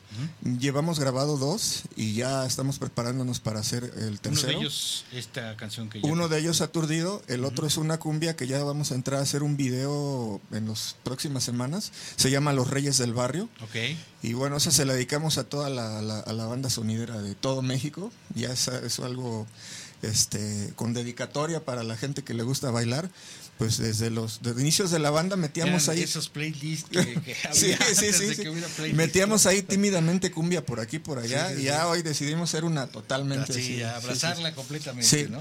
Y, no, no apapacharla así sí no sí sí sí vamos con todo ya ya dedicado. Y bueno y tenemos planeado bueno estamos en pláticas ya para la cuarta gira que este que, que tenemos ya en planes Esperamos que se logre, eh, ya empezamos, ahorita empezamos las pláticas y bueno, esperamos que se logre, si no vamos a estar trabajando eh, en planes para tocar aquí en México, en, este, en, lugares que no hemos ido. Es algo muy importante para nosotros y queremos regresar a la Ciudad de México. Es algo súper fundamental que tenemos en, en la mira. Sí, digamos que ahorita tomar esta, esta cuestión del aniversario como una, una manera de, pues, ir al encuentro ¿no? de, mucha gente eh, que ha seguido su, música durante mucho tiempo y aventurarse también, ¿por qué no?, en algunos lugares que no sí, claro, eso es una han estado, ¿no? Yo creo que es una meta bien interesante. Eh, me gustaría abundar un poquito, mientras quizá por ahí podemos ver algunas imágenes de algunos videos que tienen ustedes de estas visitas que han hecho a Europa, específicamente a Alemania, de las experiencias que no sé si quisieras contarnos algunas anécdotas de las de la mejor que te acuerdes, quizá de otras que han, hayan sido un poco complicadas, pero que también les hayan dejado algo, ¿no? Yo creo que de lo mejor y de lo peor ¿Te aprende platicar uno como ser humano, por favor. De la, personalmente, de la mejor experiencia que, yo eh, viví en Europa es el, darme cuenta del movimiento del movimiento musical en toda Europa Central de conocer a, artistas pues internacionales en los lugares que anduvimos, como no ser Dr. Rindy, abrimos un concierto de aniversario para New York Ensemble en, en, Berlín y darme cuenta de que este allá no existe la separación de, de, decir no pues ustedes son los abridores este se tienen que ir este, allá no van a estar en el mismo camino sino que y toca con la mitad del volumen sí allá este el, movimiento es unidad, está muy unido. O sea, no, no hay, hay como más respeto. Sí, hay más respeto al trabajo de las bandas en cuanto a pago, este catering, no sé, en todos los aspectos es más ecuánime. Entonces para mí fue mm. algo muy bonito que me gusta recordar porque... Y que de alguna manera te gustaría que también pasara aquí, ¿no? Sí, es lo que te iba a comentar, que, hace sentir como que hace falta, ¿no? Aquí en, México y este que se, que se acabe ese separatismo, ¿no? De que yo recuerdo mucho en, en los conciertos cuando veníamos mucho a la Ciudad de México llegaba el momento en que ya no podías estar, ¿no? O sea, ya, ya va a llegar tal banda, ya no pueden estar. Todos para afuera. Por favor, y a veces yo una vez dejé mi sax y no me dejaban ni pasar por mi propio instrumento. esa es una cosa bien padre que yo allá conocimos este, muchos este, artistas que, que pudimos ya estar así como con, esa unión, con ese, esa forma de convivencia que aquí no se, no se vive. Y ahí surgieron colaboraciones eh, contactamos artistas eh, que pudimos hacer colaboraciones con ellos, como te comento, eh, New York, con eh, gente de los Boosters, Doctor Rindy para un video, y así gente, los Slakers grabó el sax este, mm. en Hawái, grabaron con nosotros, y bueno, así hicimos esa, esa conexión. gracias a eso que te platico, a que no hay nada de separación. porque si no Muchas veces vienen bandas, como bien lo dices, aquí en la Ciudad de México y nadie nadie puede tener contacto con ellos. Hay unas barreras que sí, infranqueables. y eso fue para mí de lo más bonito que viví. Y la una experiencia por ahí, algo no tan, tan bonita, eh, que nos robaron, ¿tú crees? Nos robaron en, Austria. Así que en todos lados hay... Sí, nos dimos cuenta también de eso, que no nada más aquí. Entonces eso como que también este, nos, nos fue mal. Nos robaron en Austria fuera de un, de un concierto y pues bueno, nos robaron eh, equipo, eh, ropa y algunas cosas personales y este y dinero en, efectivo que de los, es de lo pero que sí sí les alcanzó para regresarse. Pues sí, a esa gira que fue la segunda, nos la vimos medio duras por eso, porque ya llevábamos varios conciertos y a la hora del robo, pues se fue el efectivo que ya teníamos. Y fue algo, pues sí, nos, nos, nos afectó, pero pues sí, ah, prácticamente pudimos regresar bien y todo, pero un poquito tablas, ¿no? Entonces, respecto a la ropa, pues la gente se solidarizó eh, nuestro tour manager anunció a la siguiente ciudad donde íbamos que nos había pasado. Porque realmente unos iban hasta en shore. Estábamos en Austria y hacía, y hacía calorcito y al otro día íbamos a Alemania, entonces al norte. Entonces ya se hizo el comunicado y pues nos ayudaron con ropa y nos fue, pues regresamos sin dinero pero con las maletas llenas de ropa. Bueno, ahí encontraron esa parte, digamos, dentro de lo malo, la, solidaridad. Sí, la solidaridad. De, la gente. En cualquier lado, yo creo, ¿no? Así es. Eh, la verdad es que, como lo comenté hace rato, creo que la Bolonchona tiene una consistencia, ha hecho un trabajo de un muy buen nivel. Eh, que bueno, pues no por nada les ha llevado también a, a, tocar en Europa, pero me da la impresión de que ha habido algo que ha faltado para que tengan una mayor repercusión en la Ciudad de México y en otros lugares, acorde a, la calidad que tienen. O sea, em, ¿qué, sientes que ha faltado en esa parte para tener ese reconocimiento que, que vaya más acorde con la calidad que ustedes tienen y la trayectoria que ya tienen. Sí, yo siento que un manager, ¿eh? porque la verdad hemos sido tan independientes que nunca hemos conectado con un manager. Eh, en esta ocasión, pues eh, Paco López ya está fungiendo un poco como nuestro manager, ya está adentrándose un poco más como nosotros, con nosotros, perdón, pero yo creo que sí no, no hemos eh, conectado bien todavía. Hemos intentado con algunos managers, pero no hemos eh, logrado ese, ese clic para poder este pues tener esa, esa oportunidad, ¿no? esas oportunidades que, sabemos que ahí están. Y ahora pues también con la situación de las redes sociales, pues yo creo que ya se maneja de otra forma, ¿no? ya hay que manejarse de otra forma. las estrategias. Entonces, eh, ha habido épocas eh, de, la banda en que, en que nos hemos más dedicado como a la creación musical y este a, fijarnos más en eso, ¿no? Por decir, en la organización. Como hemos sido siempre independientes, eh, como ahorita platicaba con Paco, el, énfasis, ¿no? Eso de, ser independiente, de moverse por aquí. Europa también fuimos independientes. Y este y en esa situación yo creo que ha sido un poquito tiene, sus ventajas y también tiene, sus, desventajas. sí. Ya a partir de las giras es cuando nos empezamos a, inmiscuir un poco más, ¿no? En esos trabajos de, externos a, la música, ¿no? Pero bueno, seguimos en el eh, seguimos trabajando, seguimos echándole muchas ganas y, y seguimos con la fe de que se puede lograr, ¿no? Se puede seguir, se puede seguir. y la verdad es que llama mucho la atención, vuelvo a repetir después de ver aturdido de ver, eh, pues quizá a la banda en su mejor momento, ¿no? Eh, muy madura, con una muy buena calidad en, el video, en la producción.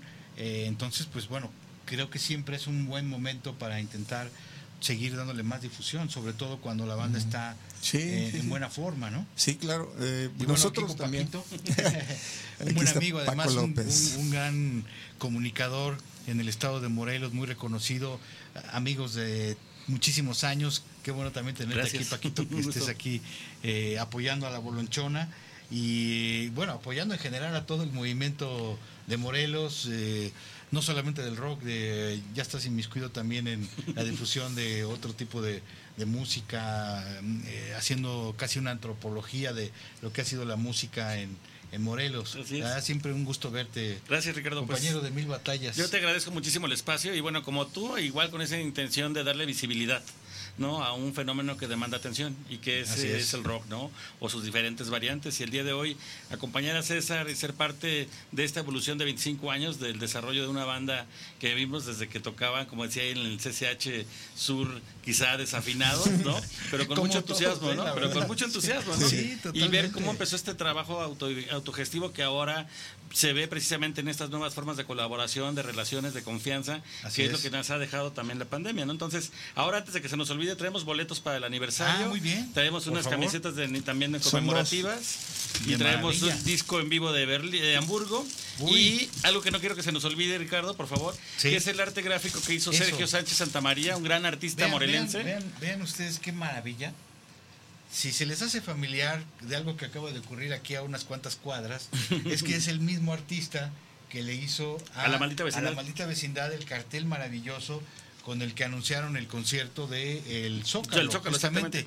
Y eh, este artista, aprovechando que te tenemos Paco, háblanos, háblanos brevemente de este artista maravilloso, morelense, que ya, este, bueno, ha trabajado con algunas bandas. Ubico, creo que hay una banda en Estados Unidos que le hizo su arte. Sí, con bandas de punk también. Exacto. Esta banda creo que es de metal, pero bueno.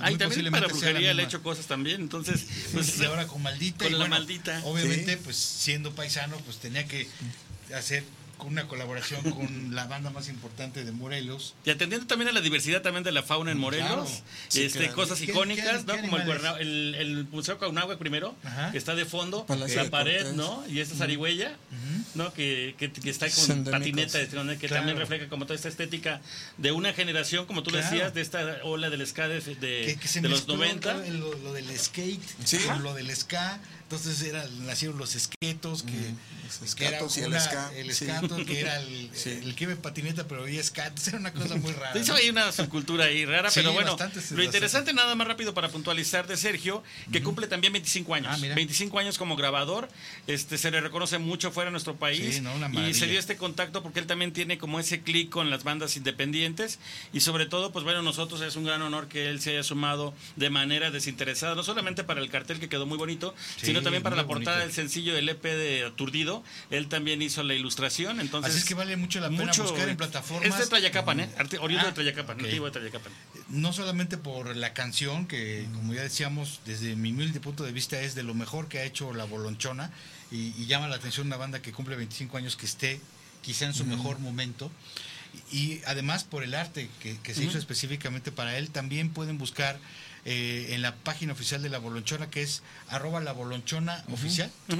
En Twitter y redes sociales, pero es arroba La Bolonchona nada más. En general, sí. y ahí pueden ver con mayor detenimiento realmente les invitamos a que lo vean, este cartel maravilloso que, que, ya mostramos aquí físicamente y, y, también, pues bueno, vincularse, buscar la, la, página oficial que también la tiene este artista. que es este, eh, grabado, arroba grabador 1976. Así arroba grabador 1976. Y, van a encontrar las maravillas que ha hecho para cosas que tienen que ver con el rock y para otras cosas. Verdaderamente es un artista joven, un artista eh, que, que es joven, que tiene todas estas ideas modernas, pero que con, toda la tradición de lo que ha sido este, combina este no estas dos estos dos escenarios y también reinterpreta lo que es el joven en un contexto rural pero contemporáneo creo que eso es importante atendiendo a su raíz a su identidad pero alzando la mano diciendo este soy yo y que se vuelve también algo una estética totalmente mexicana o sea nada más de verla pues ya es algo que verdaderamente nos transporta a eso, a, una persona que supo beber de toda esta influencia y que le ha dado un, un nuevo cariz más moderno. Pues súper sensible y agradecemos, te digo, que se estén sumando. Creo que una parte interesante de esta pandemia de casi dos años y medio que hemos sufrido todos, en donde se este, hemos perdido gente querida, se han perdido trabajos, ¿no? se nos han enfermado amigos, espacios, grandes músicos se nos han ido. Creo que el saldo a favor es precisamente sacar la mejor versión de todos, ¿no? Y esa es la parte creativa y la parte de sinergia, ¿no? Yo creo que en este trabajo que hemos estado haciendo también, que estoy haciendo ahora de músicos durante y post pandemia, de músicos independientes, pues bueno, me ha dado también como esa luz de poder conocer las experiencias de diferentes géneros musicales independientes, en donde coinciden todos en que las relaciones de trabajo colaborativas son las que van a marcar la diferencia. Y las que tienen que seguir marcando ahora más que nunca, si la escena del rock, el de, pues, donde englobamos a la escala, música alternativa en general, siempre se ha caracterizado y ha sobrevivido justamente por esta colaboración, ahora tiene que ser eh, todavía más, ¿no? si todavía quedaban por ahí algunas fronteras, terminar de derribarlas. También los invito a que sigan la página de Paco, él es un melómano activo que comparte cosas, que ha, estado en los medios de comunicación más importantes en, en Morelos, etcétera, y que siempre está eh, pues abrazando a la música. Gracias, Y por eso también es bien interesante seguirlo. Arroba Paco López. Arroba Paco López y ahorita más en Instagram he estado un poco este tranquilo porque estoy haciendo un doctorado justamente en este tema de la música de los músicos independientes. No estoy desvinculado, al contrario, creo que esto me apasiona y me pone en otro escenario. Este, en breve ya estaremos también de nueva cuenta detrás de los micrófonos, que también eso me entusiasma. Haces mucha falta, ¿no? Gente como tú siempre hace mucha falta. Y qué bueno que mientras tanto, pues estés aquí con, con, la banda, ¿no? Este, porque yo creo que sí es un momento clave. Es un trabajo colaborativo, ¿no? De foros, audiencia, ¿eh? músicos y la gente que estamos cercana, fotógrafos, grabadores. ¿Dónde va a ser esta fiesta de Es en el Foro Cultural Multidisciplinario de PIT, ¿no? Que es el único espacio de rock consolidado, podríamos decirlo, en Cuernavaca. No, hombre, y, que es un espacio consolidado, importantísimo, que ya quisieran tener muchas ciudades. O sea, hay muchas ciudades que batallan muchísimo para tener un foro que se pueda considerar el foro alternativo de la ciudad. Normalmente son bares, son, son, son clubes en donde pues bueno, eh, el dueño de repente dice, bueno, pues vamos a darle chance, no funcionó, tráiganse bandas de covers, ¿no?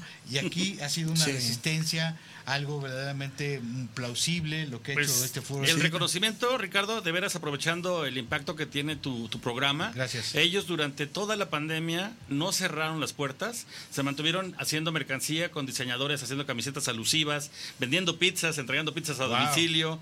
Y, bueno, para nosotros verlo de cerca, ver esa comunidad que se fortaleció, ahí el esfuerzo que hace Mefisto, que es como se le nombra al titular, y este Marco Ruiz, que también es un guerrero también en este asunto. todo el staff, ¿no? Todo el staff que hace posible el de Pit y que creo que ahora. Y quebrarse la cabeza para mantenerlo activo más años debe haber sido. No, pues imagínate el estrés, la cantidad de preocupación que los proveedores, ¿no? que pagar la renta. Entonces, por eso yo creo que tiene un doble mérito. Estrés cuando estaba sin pandemia y, doble estrés. De por sí ya era un tema, ¿no? Sí, exacto. El mantener un lugar independiente. Pero ahora con esto, creo que se reinventan, tienen nuevas energías. Creo que hoy llega a Cuernavaca mañana porque andaba en el, el Festival de Metal en, en Monterrey. ¿no? Por ahí andaba en Fisto, entonces mañana estaré en Cuernavaca pero desde aquí mandamos saludos, sacudiendo la melena, claro. Pues gracias, Ricardo, por eso, por todo el apoyo, como siempre. Al contrario, y la verdad, eh, es, es imagínense, eh, este, este es un. ¿Qué día cae? Sábado. sábado. Vamos a hacer dos, fechas. Dos fechas, sábado, y, domingo. y, domingo. Primero y, 2 de octubre. Imagínense agarrarse el carro el, un, un, sábado en la mañana, se van a Cuernavaca, se la pasan muy bien y terminan el día yendo al pit, abrazando la escena con, con, toda la gente que va a estar ahí, eh, respaldando a una de sus bandas más representativas en el foro eh, por antonomasia de los últimos años en, en Cuernavaca, eh, un foro referencial obviamente en todo Morelos y en toda la República también yo creo que es el sueño dorado de, cualquiera que quiera irse a. Es buen pretexto para reencontrarnos, ¿no? La alberca, ¿no? Este, el asado. la comida y luego en la nochecita. Y el toquín una noche con una banda que está viviendo un gran momento. La verdad los felicitamos y les deseamos muchas eh, muchos éxitos que vengan. Gracias, Porque tienen todo, las, todo para lograrlo. se nota inmediatamente que están haciendo un gran esfuerzo por, por dar esta cara profesional que, que amerita una banda que está cumpliendo 25 años. ¿eh? Muchas gracias, pues eh, antes que nada te agradezco el espacio y bueno, invito a la, banda que nos acompañe en Cuernavaca, aquí dejamos unos boletitos y que nos, y nos sigan en, las redes sociales, por favor, y pues que nos digan por ahí si, si nos vemos pronto por aquí en México, si les gustaría vernos por aquí en la Ciudad de México y pues eh, los esperamos en las redes y en Cuernavaca el primero y el 2 de octubre. En el PIT. En, el, PIT el lugar del rock allá en Cuernavaca. Así es. ¿Eh? Pues muchas gracias, muchas gracias, por acompañarnos. Estaremos al pendiente de las noticias que se vayan generando, de una posible visita, de las demás canciones en esta celebración de 25 años de La Bolonchona. Gracias, Ricardo. Un gusto aquí en Radial y qué maravilla de vista. ¿eh? Gracias. está increíble. Vamos a hacer un corte y regresamos a otro bloque.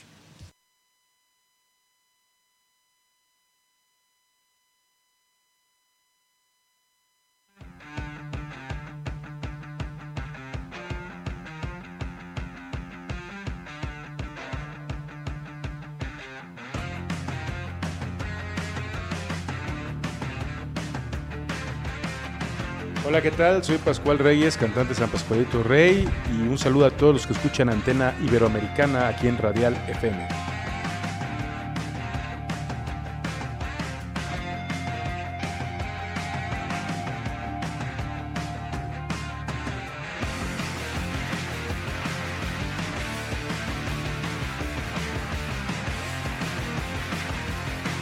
¿Cómo están? Yo soy Daniel Villarreal, bajista de Ágora y los invito a que se queden y que escuchen Antena Iberoamericana en Radial FM.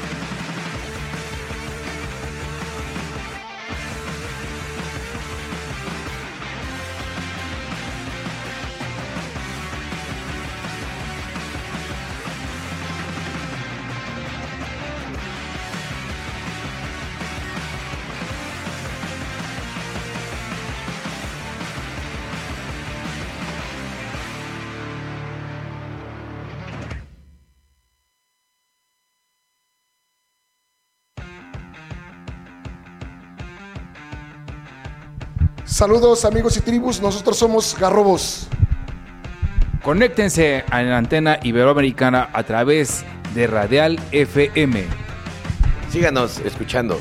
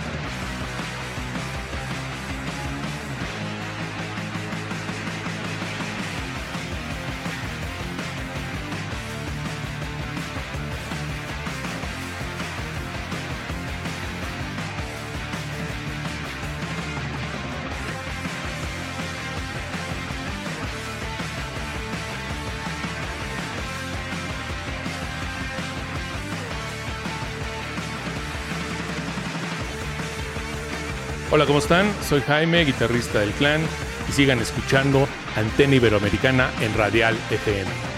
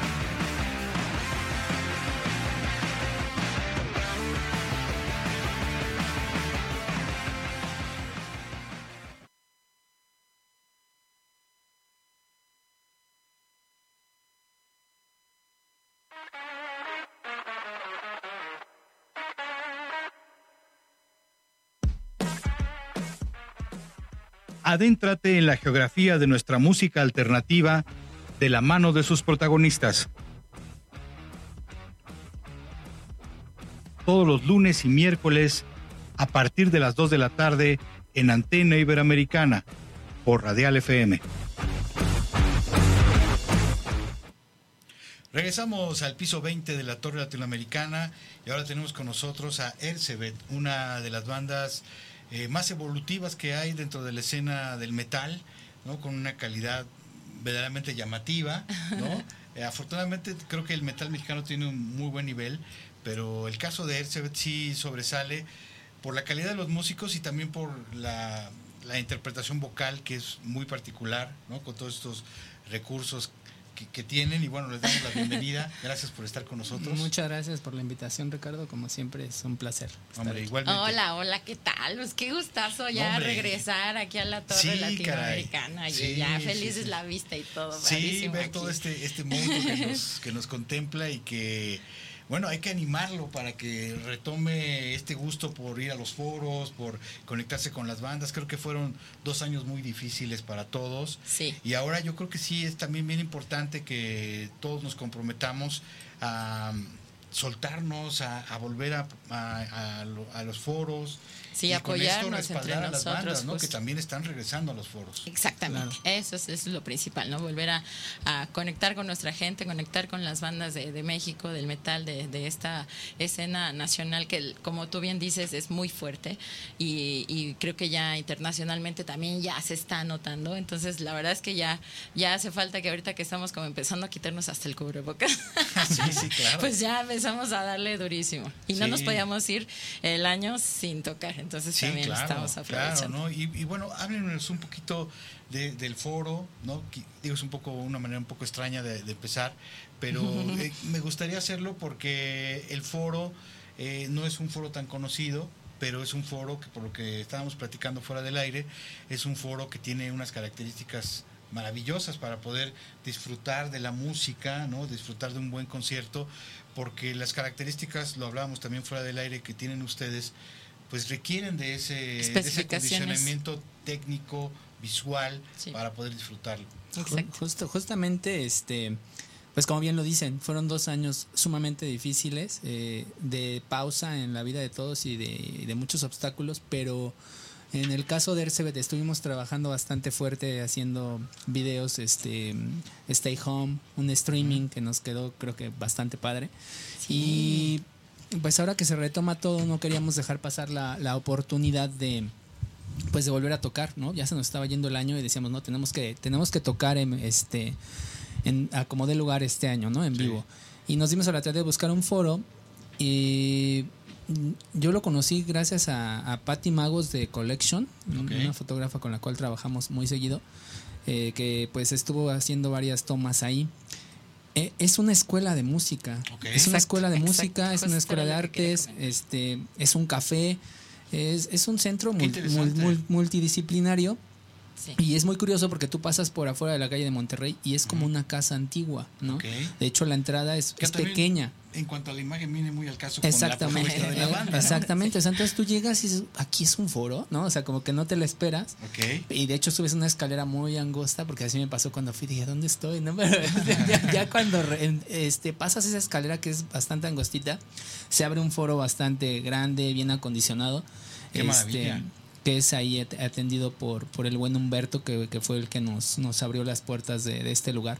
Tiene un escenario bastante grande, tiene este pues un equipo, un PA muy bueno. ¿Tiene sillas, mesas, tiene butaquería? no, es, es este totalmente libre, pero este dependiendo del evento que haya, pueden acondicionar sillas, o ahora sí que dependiendo de lo que quieran. Sí. Para estar de pie como en tantos foros. Pero la verdad es que está bastante bonito, es medianamente grande y este tiene todas las condiciones adecuadas como para dar un buen show muy, muy buen show.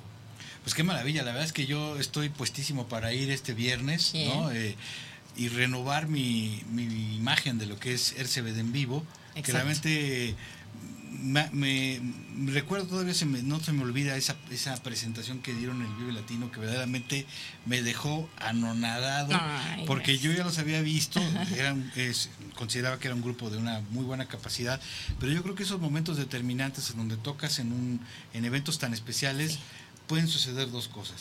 O te vienes para abajo por los nervios, porque la banda no estaba lista, te achicas o creces, ¿no? Te das cuenta de tu verdadero potencial como Hulk, ¿no? Te, te transformas y, y, y, mucha gente nos lo ha comentado justo del Vive Latino. Impresionante lo que se vivió ahí en el Vive Latino, ¿no? y bueno, ustedes han estado ya en otros festivales importantes, pero ese momento fue para, en lo personal, un momento muy revelador del, potencial que tiene. Sí, para nosotros también, muchísimo. Y también Ercebet siempre está evolucionando, entonces, así como lo viste, pero diferente. Y hasta con sorpresas de nuevas canciones. Entonces, la verdad que traemos un muy buen show, justo. Y bueno, se, suma con nosotros. Sí, hola, ¿qué tal? Buenas tardes. Mi nombre es Noé Díaz. Soy uno de los bateristas de Ercebet. Exacto, uno de, que es lo que te decía, ¿no? Siempre evolucionando. interesante, ¿no? Sí, a, la King Crimson.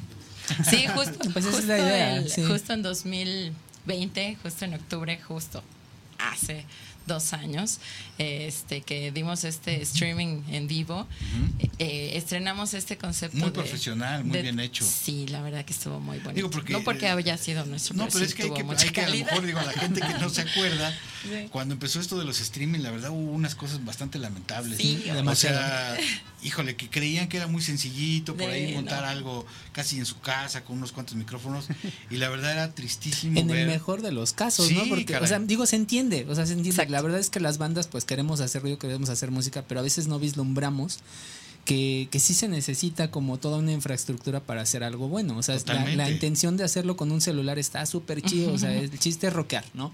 Pero, digo, afortunadamente nosotros antes de, aventurarnos a hacer un streaming, eh, empezamos a investigar con quién y cómo, ¿no? Y, cuánto, porque también, era, y, realmente era un foro que ya lo había hecho, un foro de televisión, ¿no? Donde teníamos dos consolas, iluminación, diferentes cámaras, impresionante, grúas, y, también esta son, sonoridad muy importante porque eh, hay gente que digo, me ha estado, me ha tocado estar en streaming en donde tú estás en el foro y no, no oyes que se oye mal, o sea, no oyes la mezcla correcta, etcétera, pero eso no importa. O sea, el ingeniero te tranquiliza y te dice, lo importante es cómo está sonando para la gente que lo está viendo en su celular o en su computadora. Exacto. Y, hay gente profesional que sabe cómo hacerlo. Aunque tú estás en el foro y no lo oyes bien, cuando ves la grabación o, ves la transmisión, dices, wow. De hecho, ese fue, ese fue el reto, ese fue lo, lo, que nos eh, caracterizó de este, de este que a lo mejor ustedes en el streaming no se estaban oyendo a lo mejor del todo bien, pero se pusieron en manos de alguien que completamente de nuestro querido José Luis Doblado, que siempre nos acompaña. es un máster, un máster. Te mandamos un abrazo, mi José Luis, donde quiera que estés. y justo ahí estrenamos este concepto de traerlos a los dos, ¿no? A Saúl y a Noé como bateristas, que ya decíamos, es que, ¿quién se va a quedar? No, pues es que ya son los dos de la banda, ya son los dos, ya están con nosotros los dos y igual se ponen la camiseta de Ercebet para todo lo que estamos haciendo. Aparte Noé también toca el bajo, entonces también ese es como como, un plus, ¿no? Porque ya hizo una gira como bajista y no como baterista. Sí, de hecho yo entré con ellos. Como la gira de 2020. Ok. Sí. sí. nos fuimos a, bueno, me fui a Europa con ellos. Estivalis me, me hizo la invitación en ese entonces, yo todavía no formaba parte de la banda pero un día me, recibí una llamada muy, muy, muy especial y muy importante para mí en mi carrera como músico, ¿no? Porque yo no había salido a... Fuera de, México. Sí, fuera de México. Y entonces ese día pues se me presentó esa oportunidad. Estivalis me, me hizo la invitación para irme con ellos de, como bajista. Y pues yo no lo dudé, no lo dudé y dije, vámonos, vámonos. Sí, las oportunidades hay que tomarlas de claro, claro, que sí. sí.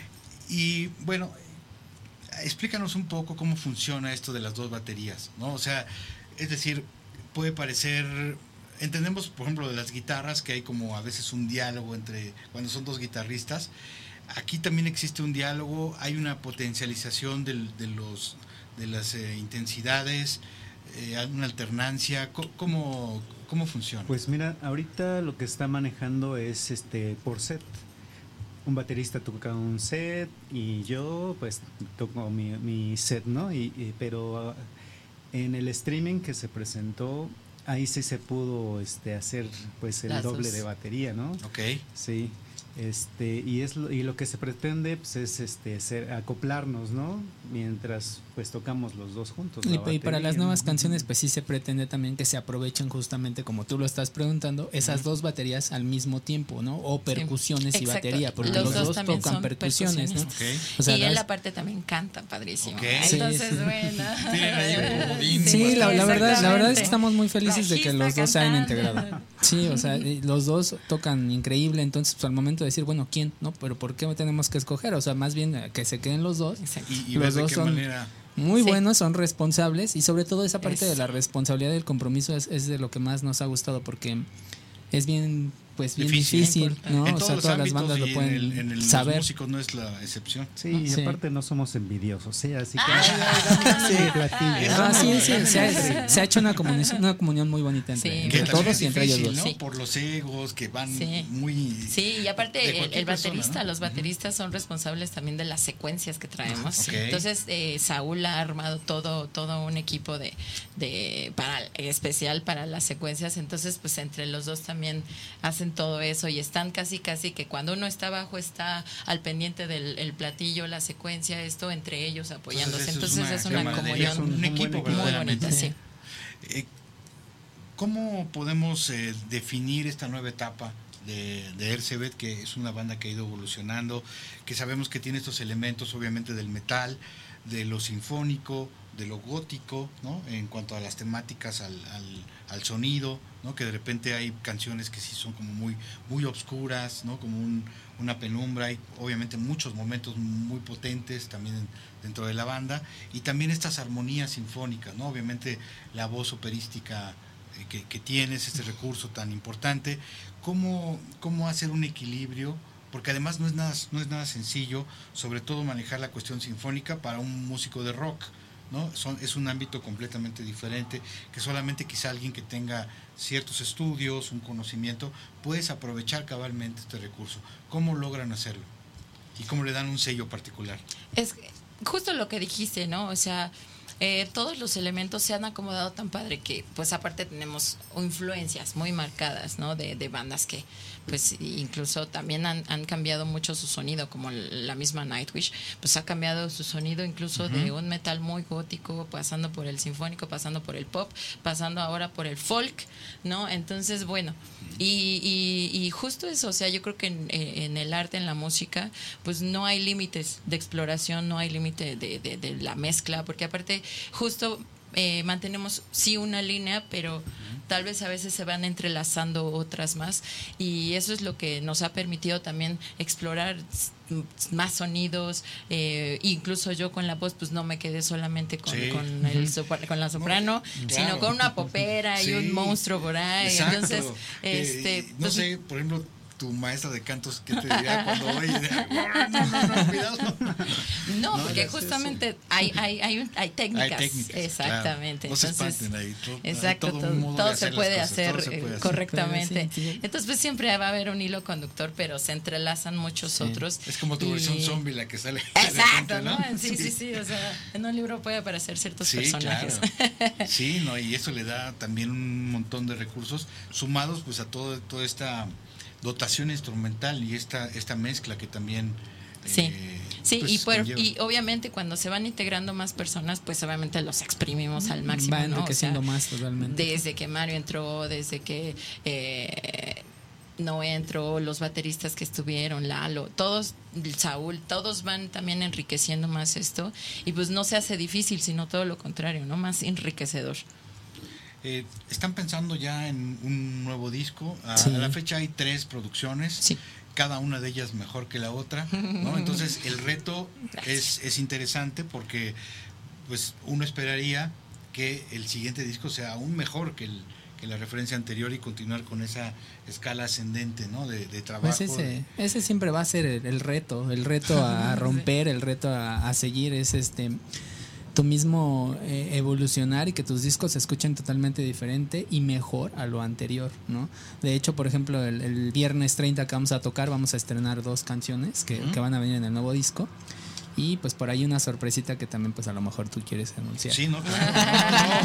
Eh, es que ahí, ahí tenemos que hacer una... Que también vendrá en ese nuevo disco. también, también, también, Esa sorpresita que ahorita también te nos vas a enriquecer. Sí, este, sí, no, bueno, este es tema, que este, este hay desde este hace tema emocionante sí, que este, así. Este, eh, hay un proyecto ahí desde hace tiempo que se viene manejando y que por todas estas cuestiones de la pandemia ha tenido ciertas dificultades, pero que ahora justamente también en este momento en el que ya se pueden retomar todas las cosas, se va a retomar este proyecto de el tributo a Santa Sabina, donde ya hay varias canciones grabadas y afortunadamente uno de los artistas contemporáneos que está participando en este disco es justamente Ercebet, ¿no? Eh, al fin. Ya Entonces, eh, eh, esa es una de las grandes sorpresas que va a haber y que no nos podemos perder este viernes.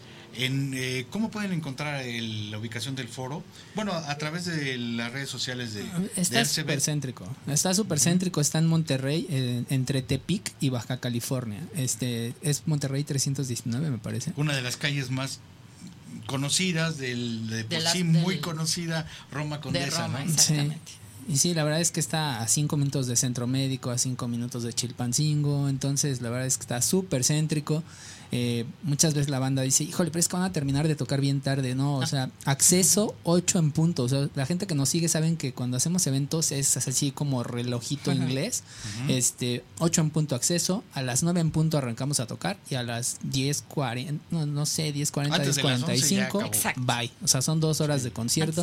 que todavía hay metro, que todavía hay Exactamente. Justamente pensando en esto, ¿no? O sea, que la gente, pues, este, cuando vamos a un concierto decimos, híjole, ¿cómo nos regresamos? Bueno, pues todavía hay metro, todavía hay metrobús, o sea, no hay pretexto para faltar. Sí, y justo retomando esto del set que traemos del viernes, pues aparte que vamos a estrenar dos temas de nuestro siguiente disco y este tributo, esta canción tributo a Santa Sabina, que no les vamos a decir el nombre para que vayan, para que vayan, exactamente. De qué canción de Santa Sabina se trata. Exactamente, y, de verdad muchas gracias, aprovecho por la invitación a, este tributo a Santa Sabina, que pues para imagínense, para irse es un gran honor poder participar. Al contrario. Eh, homenajeando a una banda tan icónica. Sí, sí, ciertamente, una banda muy importante, que también se caracterizó siempre por ser una banda que se preocupaba, primero que nada, por la calidad de la música. Ya lo que sucediera después, pues qué bueno que pase lo mejor pero no se preocupaban tanto por las modas, que si vamos a meterle ahí este algo algún efecto, algún algo que nos emparente con algo que está funcionando para pegar, era una satisfacción personal de ellos primero. Y creo que en ese sentido varios de los artistas que se están invitando a este tributo comparten esa filosofía y él se ve es uno de estos artistas, ¿no? De estos grupos que buscan primero una satisfacción personal, que ustedes se sientan llenos, plenos con lo que están haciendo y ya después obviamente pues sí tratar de que conectar con la mayor cantidad de gente que se pueda, pero partir de ese principio, un principio que nunca se debió haber perdido en la música, pero pues que ya hace mucho tiempo la se fue por otro lado. Sí, totalmente. por otros intereses. Sí, pero bueno, sí, justo Ersebet, pues siempre retomando incluso lo de lo de, lo de los discos cómo van evolucionando siempre siempre van evolucionando justo porque como banda como como individuos siempre vamos enriqueciendo, enriqueciéndonos siempre vamos viviendo muchas cosas siempre las vamos a traer obviamente cada vivencia y cada pensamiento que vamos generando, pues lo vamos integrando a nuestro arte. Entonces justo es como nosotros mismos plasmados en nuestra música, tal cual, ¿no?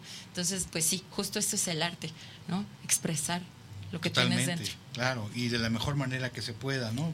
Con esta cada vez mayor cantidad de recursos de todo tipo, eh, vertidos en, en, una obra, ¿no? Y que ya cuando la escuchas te sientes contento, te sientes orgulloso de lo que, de lo que pudiste lograr. ¿no?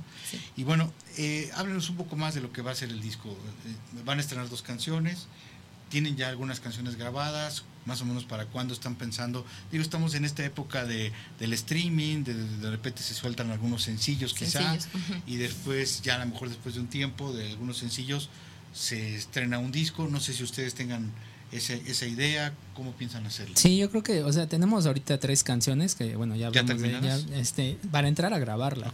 Este, y tenemos ahí pues bastantes maquetas que fueron surgiendo justamente en estos dos años de pandemia. Eh, la tirada es empezar a sacar justamente sencillos con videos y para el final ya armar totalmente el, el nuevo disco. Ok, entonces esto estaremos pensando que será para, digo, esto arrancará muy pronto, pero eh, un disco completo 2023. Yo creo que sí, primer semestre de 2023 tiene que ya estar el nuevo disco. Sí, sí, sí, sí. Incluso también ya, ya empezamos a hacer grabaciones para para esta canción de Santa que, está, que, está también ya, está ahí bastante avanzado. trabajando con nosotros Daniel Drac y, y, que pues tú sabes que es un gozo trabajar con él y que es también un honor. Y también tenemos otro video con él que es Nocturna. Entonces la verdad que este también tiene muy, muy, muy, dark. Es, está muy dark sí, ahí sacó toda esta parte que a él le gusta toda esta parte que, que también es eh, una una esencia que ustedes tienen, ¿no? esta esencia oscura, ¿no? que, que se mezcla, pues ya de, como ya decíamos, con toda esta energía metálica, ¿no? Y con estas ambientaciones que aparecen también. Sin embargo, ahora las tomas que llevamos de, de, esta canción de Santa, la verdad es que son bastante luminosas. Entonces, eh, y tiene mucho que ver con, con la canción. Entonces, de verdad les queremos fijar el gusanito para que vayan este viernes a escuchar, por lo menos con la curiosidad de, de, escuchar estos nuevos pues, temas y esta canción de Santa. realmente hacer una, una versión de una canción de Santa Sabina es como sacarse la rifa del tigre, ¿no? Sí, es un reto. No es nada sencillo. y, como son los seguidores de Santa Sabina, que son súper exigentes, este, pero yo creo, la verdad, tuve ya la oportunidad de escuchar eh, no totalmente terminado, pero sí buena parte y creo que han hecho un trabajo padrísimo, que han explorado eh, le han dado su personalidad a una canción sin que ésta pierda la esencia, que yo creo que esa es la gran magia de un buen cover, darle una nueva versión sin que pierda su, esencia. Sí, por lo mismo, por el respeto que le tenemos. Claro, hacer como una calca de la canción pues no tendría mucho sentido. Sí, no, sí, sí, sí tiene el sello Ercebet con todo el respeto para Así es que si la quieren escuchar, no, pueden faltar el viernes. y además dos, otras dos canciones dos nuevas. Dos canciones nuevas, estreno, estrenamos son esas tres canciones que van a ver que no han escuchado nunca. No están en las eh, plataformas, no están en ningún nada, no, no, no. Este, también siempre nos piden de las más viejitas, traemos canciones de las más viejitas que también casi no tocamos, entonces la verdad que es un show este diferente, pues muy, diferente, muy completo, sí, exactamente. Vamos a contar también como siempre, pero también renovado eh, con este performance que ahora eh, se unen eh, tres chicas que bueno que también ya, se ha vuelto una característica de ustedes, ¿no? pero ahora y justo por lo mismo les pedimos algo diferente, les pedimos nuevas propuestas. Entonces también van a ver otro show en cuanto al performance. Va a estar Cambra, va a estar Denimaya y va a estar Victoria. Eh, Victoria. Victoria fue la chica que, que, hizo de modelo en la portada de nuestro segundo disco Equilibrio. Y este y ahora ya la. Una portada impresionante también. Sí, cañón. La verdad es que sí, amamos esa portada. Fue impactante, ¿no? Los colores rojo y blanco son impactantes. y ella wow. Eh, entonces retomamos eh, eh, la, conexión con ella y van a estar las tres el, este viernes. y, qué padre, por ejemplo, en el caso de ella, que ya es una colaboradora ya de tiempo atrás, que verdaderamente pues este tiene una empatía con, todo el trabajo, ¿no? Sí, exacto. Y pues las chicas que ya también son parte de, nuestros performances, que es Tenimaya y Cambra, y que Victoria pues también tiene un gran currículum que, la respalda y que decimos lo que, lo que van a hacer es calidad, como siempre, ¿no? Así es. Sí, como no podía ser menos. Eh, en el caso de Ercebet, eh, en cuanto a las escenas, ustedes de alguna forma, bueno, por, por todas estas características que ya hablamos, tienen también una conexión con la escena oscura. pero también con la escena del, metal. ¿En dónde se sienten más cómodos? Digo, sé que tocan, sé que tocan más, en, eh, quizá un poco más en la escena del metal, como que es donde más, pues, pero no, hay como también una participación en la, en la escena oscura y me imagino que los ha de seguir mucha gente más que, que se va más por el lado gótico y también mucha gente que le gusta la parte metálica, es una mezcla es que de públicos muy interesante. Es un, es un, equilibrio, o sea, de hecho, por ejemplo, la música de RCBT está como en ese equilibrio, ¿no? Entre lo gótico, entre el metal y entre todas las influencias que traemos nosotros. Y poder decir que pertenecemos a, una escena en particular es complicado. Sin embargo, en la escena dark o la, escena gótica en México, pues ha sido como de las que más nos ha cobijado, ¿no? Por ahí, de ahí que decimos que tocamos metal gótico. Eh, pero también mucho público metalero nos sigue, ¿no? Y a nosotros también nos encanta el metal, ¿no? Eh, es complicado por el hecho de que, de que el público del metal de repente es como muy celoso en, cuestión de, las escenas de cada uno. claro, claro. Y también el público de la escena oscura. Pero creo que creo que la música de RCBT ha, ha, podido compaginar, ha podido mezclar bastante bien estas dos escenas, tanto nosotros en la música como la gente que nos sigue este, en los conciertos. Sí, y que, y que también ha sido gente que nos ha respaldado por muchos años, ¿no? O sea, hemos visto incluso hasta crecer a nuestros fans, ¿no? De que llegaban chiquititos que ya y va la segunda generación. O nos llevan a sus hijos a los conciertos. Ya está la segunda generación. De justo, ¿no? Llevaban a sus hijos chiquitos y ya los vimos crecer. Ya, ya, no están tan chiquitos y ya están Exacto, sí, sí, sí, ¿no? Que también siempre, eh, por estas mismas razones de que contamos con público de repente dices viejitos, niños, este gente metaleros. metaleros, poperos, de lo que quieras te puedes encontrar gente en nuestro público. Y, y justamente por eso también buscamos un foro donde haya acceso a todas las edades, porque justo podría parecer que el ambiente puede ser pesado o, un ambiente donde un niño no podría sentirse a gusto, sin embargo es todo lo contrario, ¿no? Siempre decimos que con nosotros puede venir toda la familia y es un evento familiar porque vienen niños, abuelitos, toda la familia entera y pueden entrar a gusto y se la van a pasar y cada uno va a encontrar algún aspecto que le emocione, que le guste. porque además. perdón, me acabo de acordar, por ejemplo, hasta he sabido de, de, fans, de seguidores, seguidoras, que habían estado embarazados, embarazadas, y que ahora ya se llaman Estivalis, ya se llaman Erce, ya se llaman Cristian. O sea, es de verdad muy, muy, muy bonito pasar por todo eso con, con, nuestros seguidores. Sí, sí, sí. No, pues además, e, eso es lo que hace también el hecho de que ustedes siempre se preocupen por dar buenos shows, ¿no? Y que la gente que va a oír música, que también va a oír música, lo puede hacer sin ningún problema, así como la gente que de repente va a lo mejor a, a bailar, a bailar o, a, hacer un poco de asaltar, lo que sea, pueden pueden hacerlo, es decir, se puede apreciar también si tú vas con esa idea y a lo mejor ya tienes cierta edad, puedes encontrar ahí las referencias, el, el trabajo eh, de cada uno de los músicos conjugado y, lo disfrutas, ¿no? Hay muchas maneras de disfrutarlo. Y sumémosle el performance, ¿no? Que verdaderamente ya hace una propuesta bastante completa. Sí, claro, y por supuesto la convivencia con, con, nuestra gente, ¿no? También siempre tratamos de que haya firmas de autógrafos, convivencias. El viernes eh, tendremos una convivencia previa al concierto y también siempre mantenemos, sí, ahí mismo hay este boletos especiales para esta convivencia. Acérquense ahí, a la página para que vean toda la información, pero también mantenemos mucho siempre el contacto directo, así. La retroalimentación con, nuestra gente, sí, muchísimo. Y bueno, hablando de eso, justamente aquí Brian me acaba de hacer favor de pasarme algunas de las personas que están mandando saludos. Eh, en Quilaca, Shah, Marlene, Nancy Mel, Lágrima Infernus, Gaby Lechuga, eh, Mario del Río, Beto Vázquez. Ahora Mayito, Mayito, pues nuestro otro guitarrista, ah, Mario del Río, que está de metiche en lugar de estar Carlos Jiménez, Ashuara Bismoque, eh, son algunas de las personas que nos Ahí te das cuenta de nuestros seguidores que son góticos. Exacto. Ah. Sí, varios de ellos, claro. sí, sí, sí, nombres, sí, sí.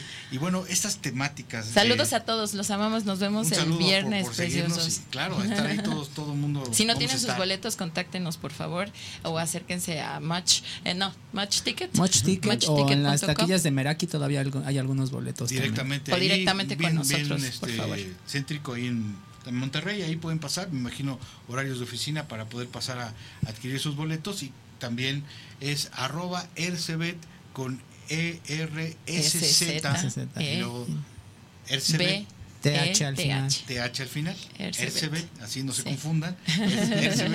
y ahí pueden también, pues obviamente, ver toda la información de lo que va a ser este show y pueden contactar para cualquier duda, que si puedo ir con mi hijo que tiene tantos años, etcétera cualquier duda, ahí se las pueden resolver para que ustedes vayan y disfruten de una noche, de una velada con una de las bandas eh, más profesionales que yo conozco dentro de la ah, escena del, rock, de la, escena gótica.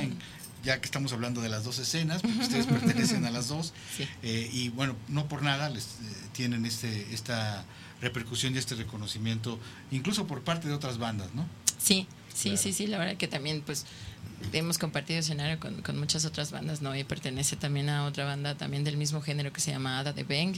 Saludos. Entonces, eh, yo también he colaborado en discos con ellos, tenemos canciones cantando ah, juntos incluso, ¿no? O sea, siempre hay conexión eh, completamente directa con las bandas también del metal gótico o dark o este sinfónico mexicano. La verdad es que sí tenemos lazos muy bonitos, muy fuertes con otras bandas. Y ya que estamos en esto, y, la verdad es que viniendo de una, de una banda como ustedes, es para poner atención, ¿cuáles serían algunas bandas que ustedes recomendarían, que consideran que, que están haciendo un trabajo profesional, que está interesante seguirlos?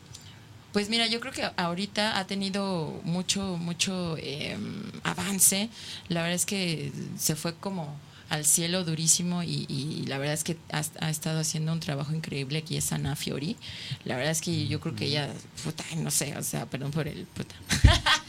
Pero es que le, ha chambeado bien cañón, ¿no? O sea, es impresionante el alcance que está llegando a tener desde e, en muy poco tiempo, a mi parecer, porque justo nosotros tenemos como muchos, muchos años y ella, pues la gran calidad que, de música que está haciendo y de sus shows también, ¿no? Este, pues es una gran exponente ahorita, joven, que, que, está logrando cosas bien padres. Este, Ada de Beng, ¿no? Que, que ahorita están ahí pasando por un momento de como de espera de varias cosas tuvieron algunos rollos con sus vocalistas sí con los vocalistas pero pero, este, sí Entonces, este, bueno, Ada de Ben que también está ahí al pie del cañón. Eh, Cristian, ahorita creo que alguien quiere decir. Es que bueno, o sea, te das cuenta como de la chamba, ¿no? En la escena del metal o también en la escena del metal gótico, o sea, de las bandas que realmente están trabajando y trabajando y macheteando. que realmente ensayan. Exactamente. Este, Introtil, Introtil, no me acuerdo cómo se pronuncia, una banda de metal de puras chicas. Este, se acaban de ir a, ir a Canadá, entonces el trabajo que están haciendo también es bien fuerte este Shino More están trabajando también durísimo, ¿no? Y pues bueno, bandas hermanas que a mí, por ejemplo, a mí me gusta mucho Vía Dolorosa. O sea, la verdad es que Francisco es un gran músico y todo el trabajo que hace con, con Vía Dolorosa es increíble. Sí, también el otro proyecto de Mario, ¿no? De Dark. Ah, sí, por supuesto. También Mario se está rifando muy cañón con su, con su otro con proyecto. Su proyecto este, y Hugo, que aunque ya no estamos, pues también siguen chambeando. Y Saúl, que es nuestro otro baterista, él sí sigue en Yubon. Entonces, pues sí, la verdad es que somos mexicanos, entonces la verdad es que sí le chambeamos duro, ¿no? Sí, y, y yo creo que muchas veces ustedes que han tenido la oportunidad de salir fuera del país, es cuando verdaderamente se, se, puede dar una evaluación de lo que es eh, una escena. ¿no? A veces, estando en México, solemos, no, quiero pensar que sea ni siquiera la mayoría, pero hay muchos que menosprecian mucho la propia escena, ¿no? siendo parte ellos de la escena, menosprecian la propia escena mexicana, piensan que no tiene como la calidad de, de, otros, de, otras, eh, de otros países, y sin embargo, nos damos cuenta cuando tenemos la oportunidad de estar fuera, de que, de que el nivel de la escena mexicana en muchos aspectos, eh, ya sea llámese el metal o gótico o, otros géneros, tiene un nivel muy importante. Sí, es muy competitivo. Muy competitivo, ¿no? Digo, a lo mejor sí está un poquito a la saga de las dos o tres más fuertes, pero de ahí en más puede competir mucho con, con las demás e incluso con algunas de esas eh, potencias. ¿no? Sí, y sobre todo cuando ya estamos hablando de tocar en vivo. Claro. Que justamente yo creo que mucho de lo que ha influido en que, en que mm, se menosprecie un poquito las producciones del, sobre todo del metal gótico, es que eh, creo que es nada más por una carencia de, que las productoras o las disqueras se hayan interesado de tiempo atrás o años atrás en este tipo de género para sus grabaciones, para sus producciones. Creo que gran parte de, este no creer en, la calidad del metal o de, o lo o de los géneros subterráneos es que les falta una producción realmente enfocada al, al, al, al, sonido, al, género musical, que es difícil grabar, que es difícil mezclar, que es difícil sacar realmente un, sonido. Sí, donde tienes que poner la voz, donde tienes que poner las armonías. Y, falta, y falta gente eh, que produzca realmente en México este género. Y creo que es mucho, mucha parte de, lo cual no se valora la, la la mm, calidad del sonido de las bandas de metal eh, en México, pero cuando vas a, Europa y tocas en vivo y tocas con el mismo equipo que una banda de, de, allá, de Europa, cualquiera, entonces dicen, ah, ¿Quiénes son? ¿Cómo que son los mexicanos? ¿En serio esos son los mexicanos? ¡Wow! ¿No? Y es cuando ya realmente te conocen, ¿no? Eh, con tu sonido en vivo. Entonces, eso, creo que esa es la, la, la falta que hemos tenido y por lo cual, este pues no hemos sido como tan tan valorados en ese aspecto. Pero no es musicalmente, sino la producción que a veces carece de esta calidad. chido que, va por ahí, sí. por eso, perdón, por eso nos preocupamos mucho también por, por la producción que vamos a que, metemos en cada uno de nuestros shows cuando nosotros los hacemos, ¿no? Eh, ya llevamos como varios años tocando a lo mucho una vez al, al año en la Ciudad de México pero haciendo un show con, con mucha calidad, cuidando cualquier detalle que, pues, que, que, sea fino, ¿no? O sea, justamente para, para tener un buen concierto. Y eh, esto hay veces que, que, con bandas compañeras piensan que por el hecho de tocar cada ocho días, cada ocho días, cada ocho días, a lo mejor este pues van a sobresalir o se van a dar a conocer más rápido y demás, pero no, yo creo que sí hay que cuidar mucho, mucho la producción que van a estar metiendo en cada uno de esos conciertos.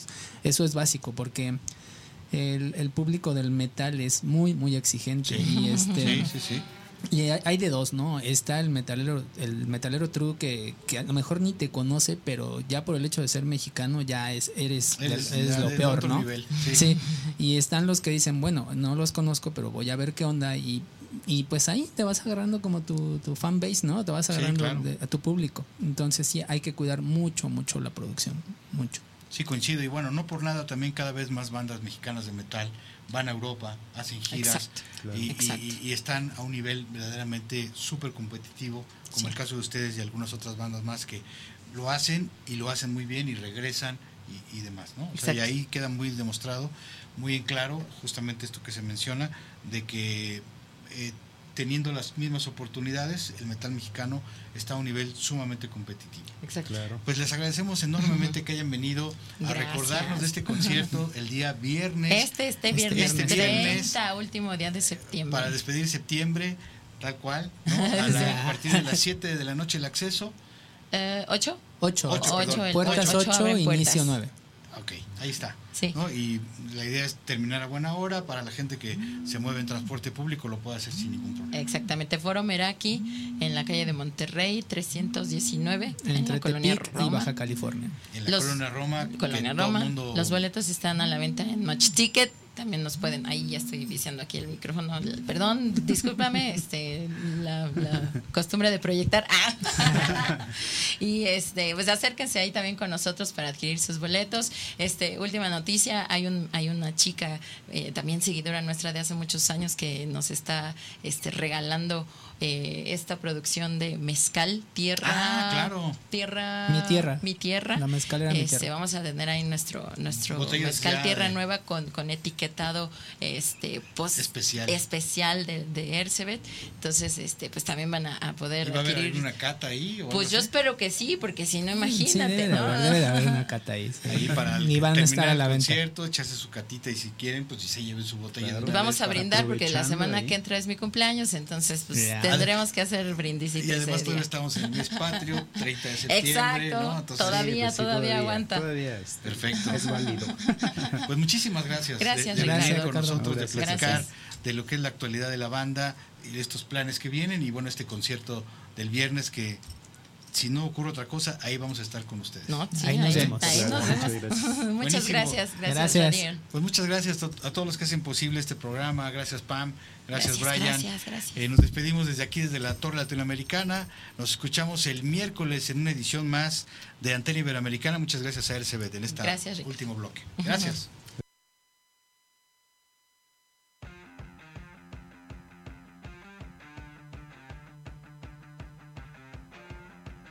Llegamos al final, pero nos reconectamos el próximo miércoles en una emisión más de Antena Iberoamericana.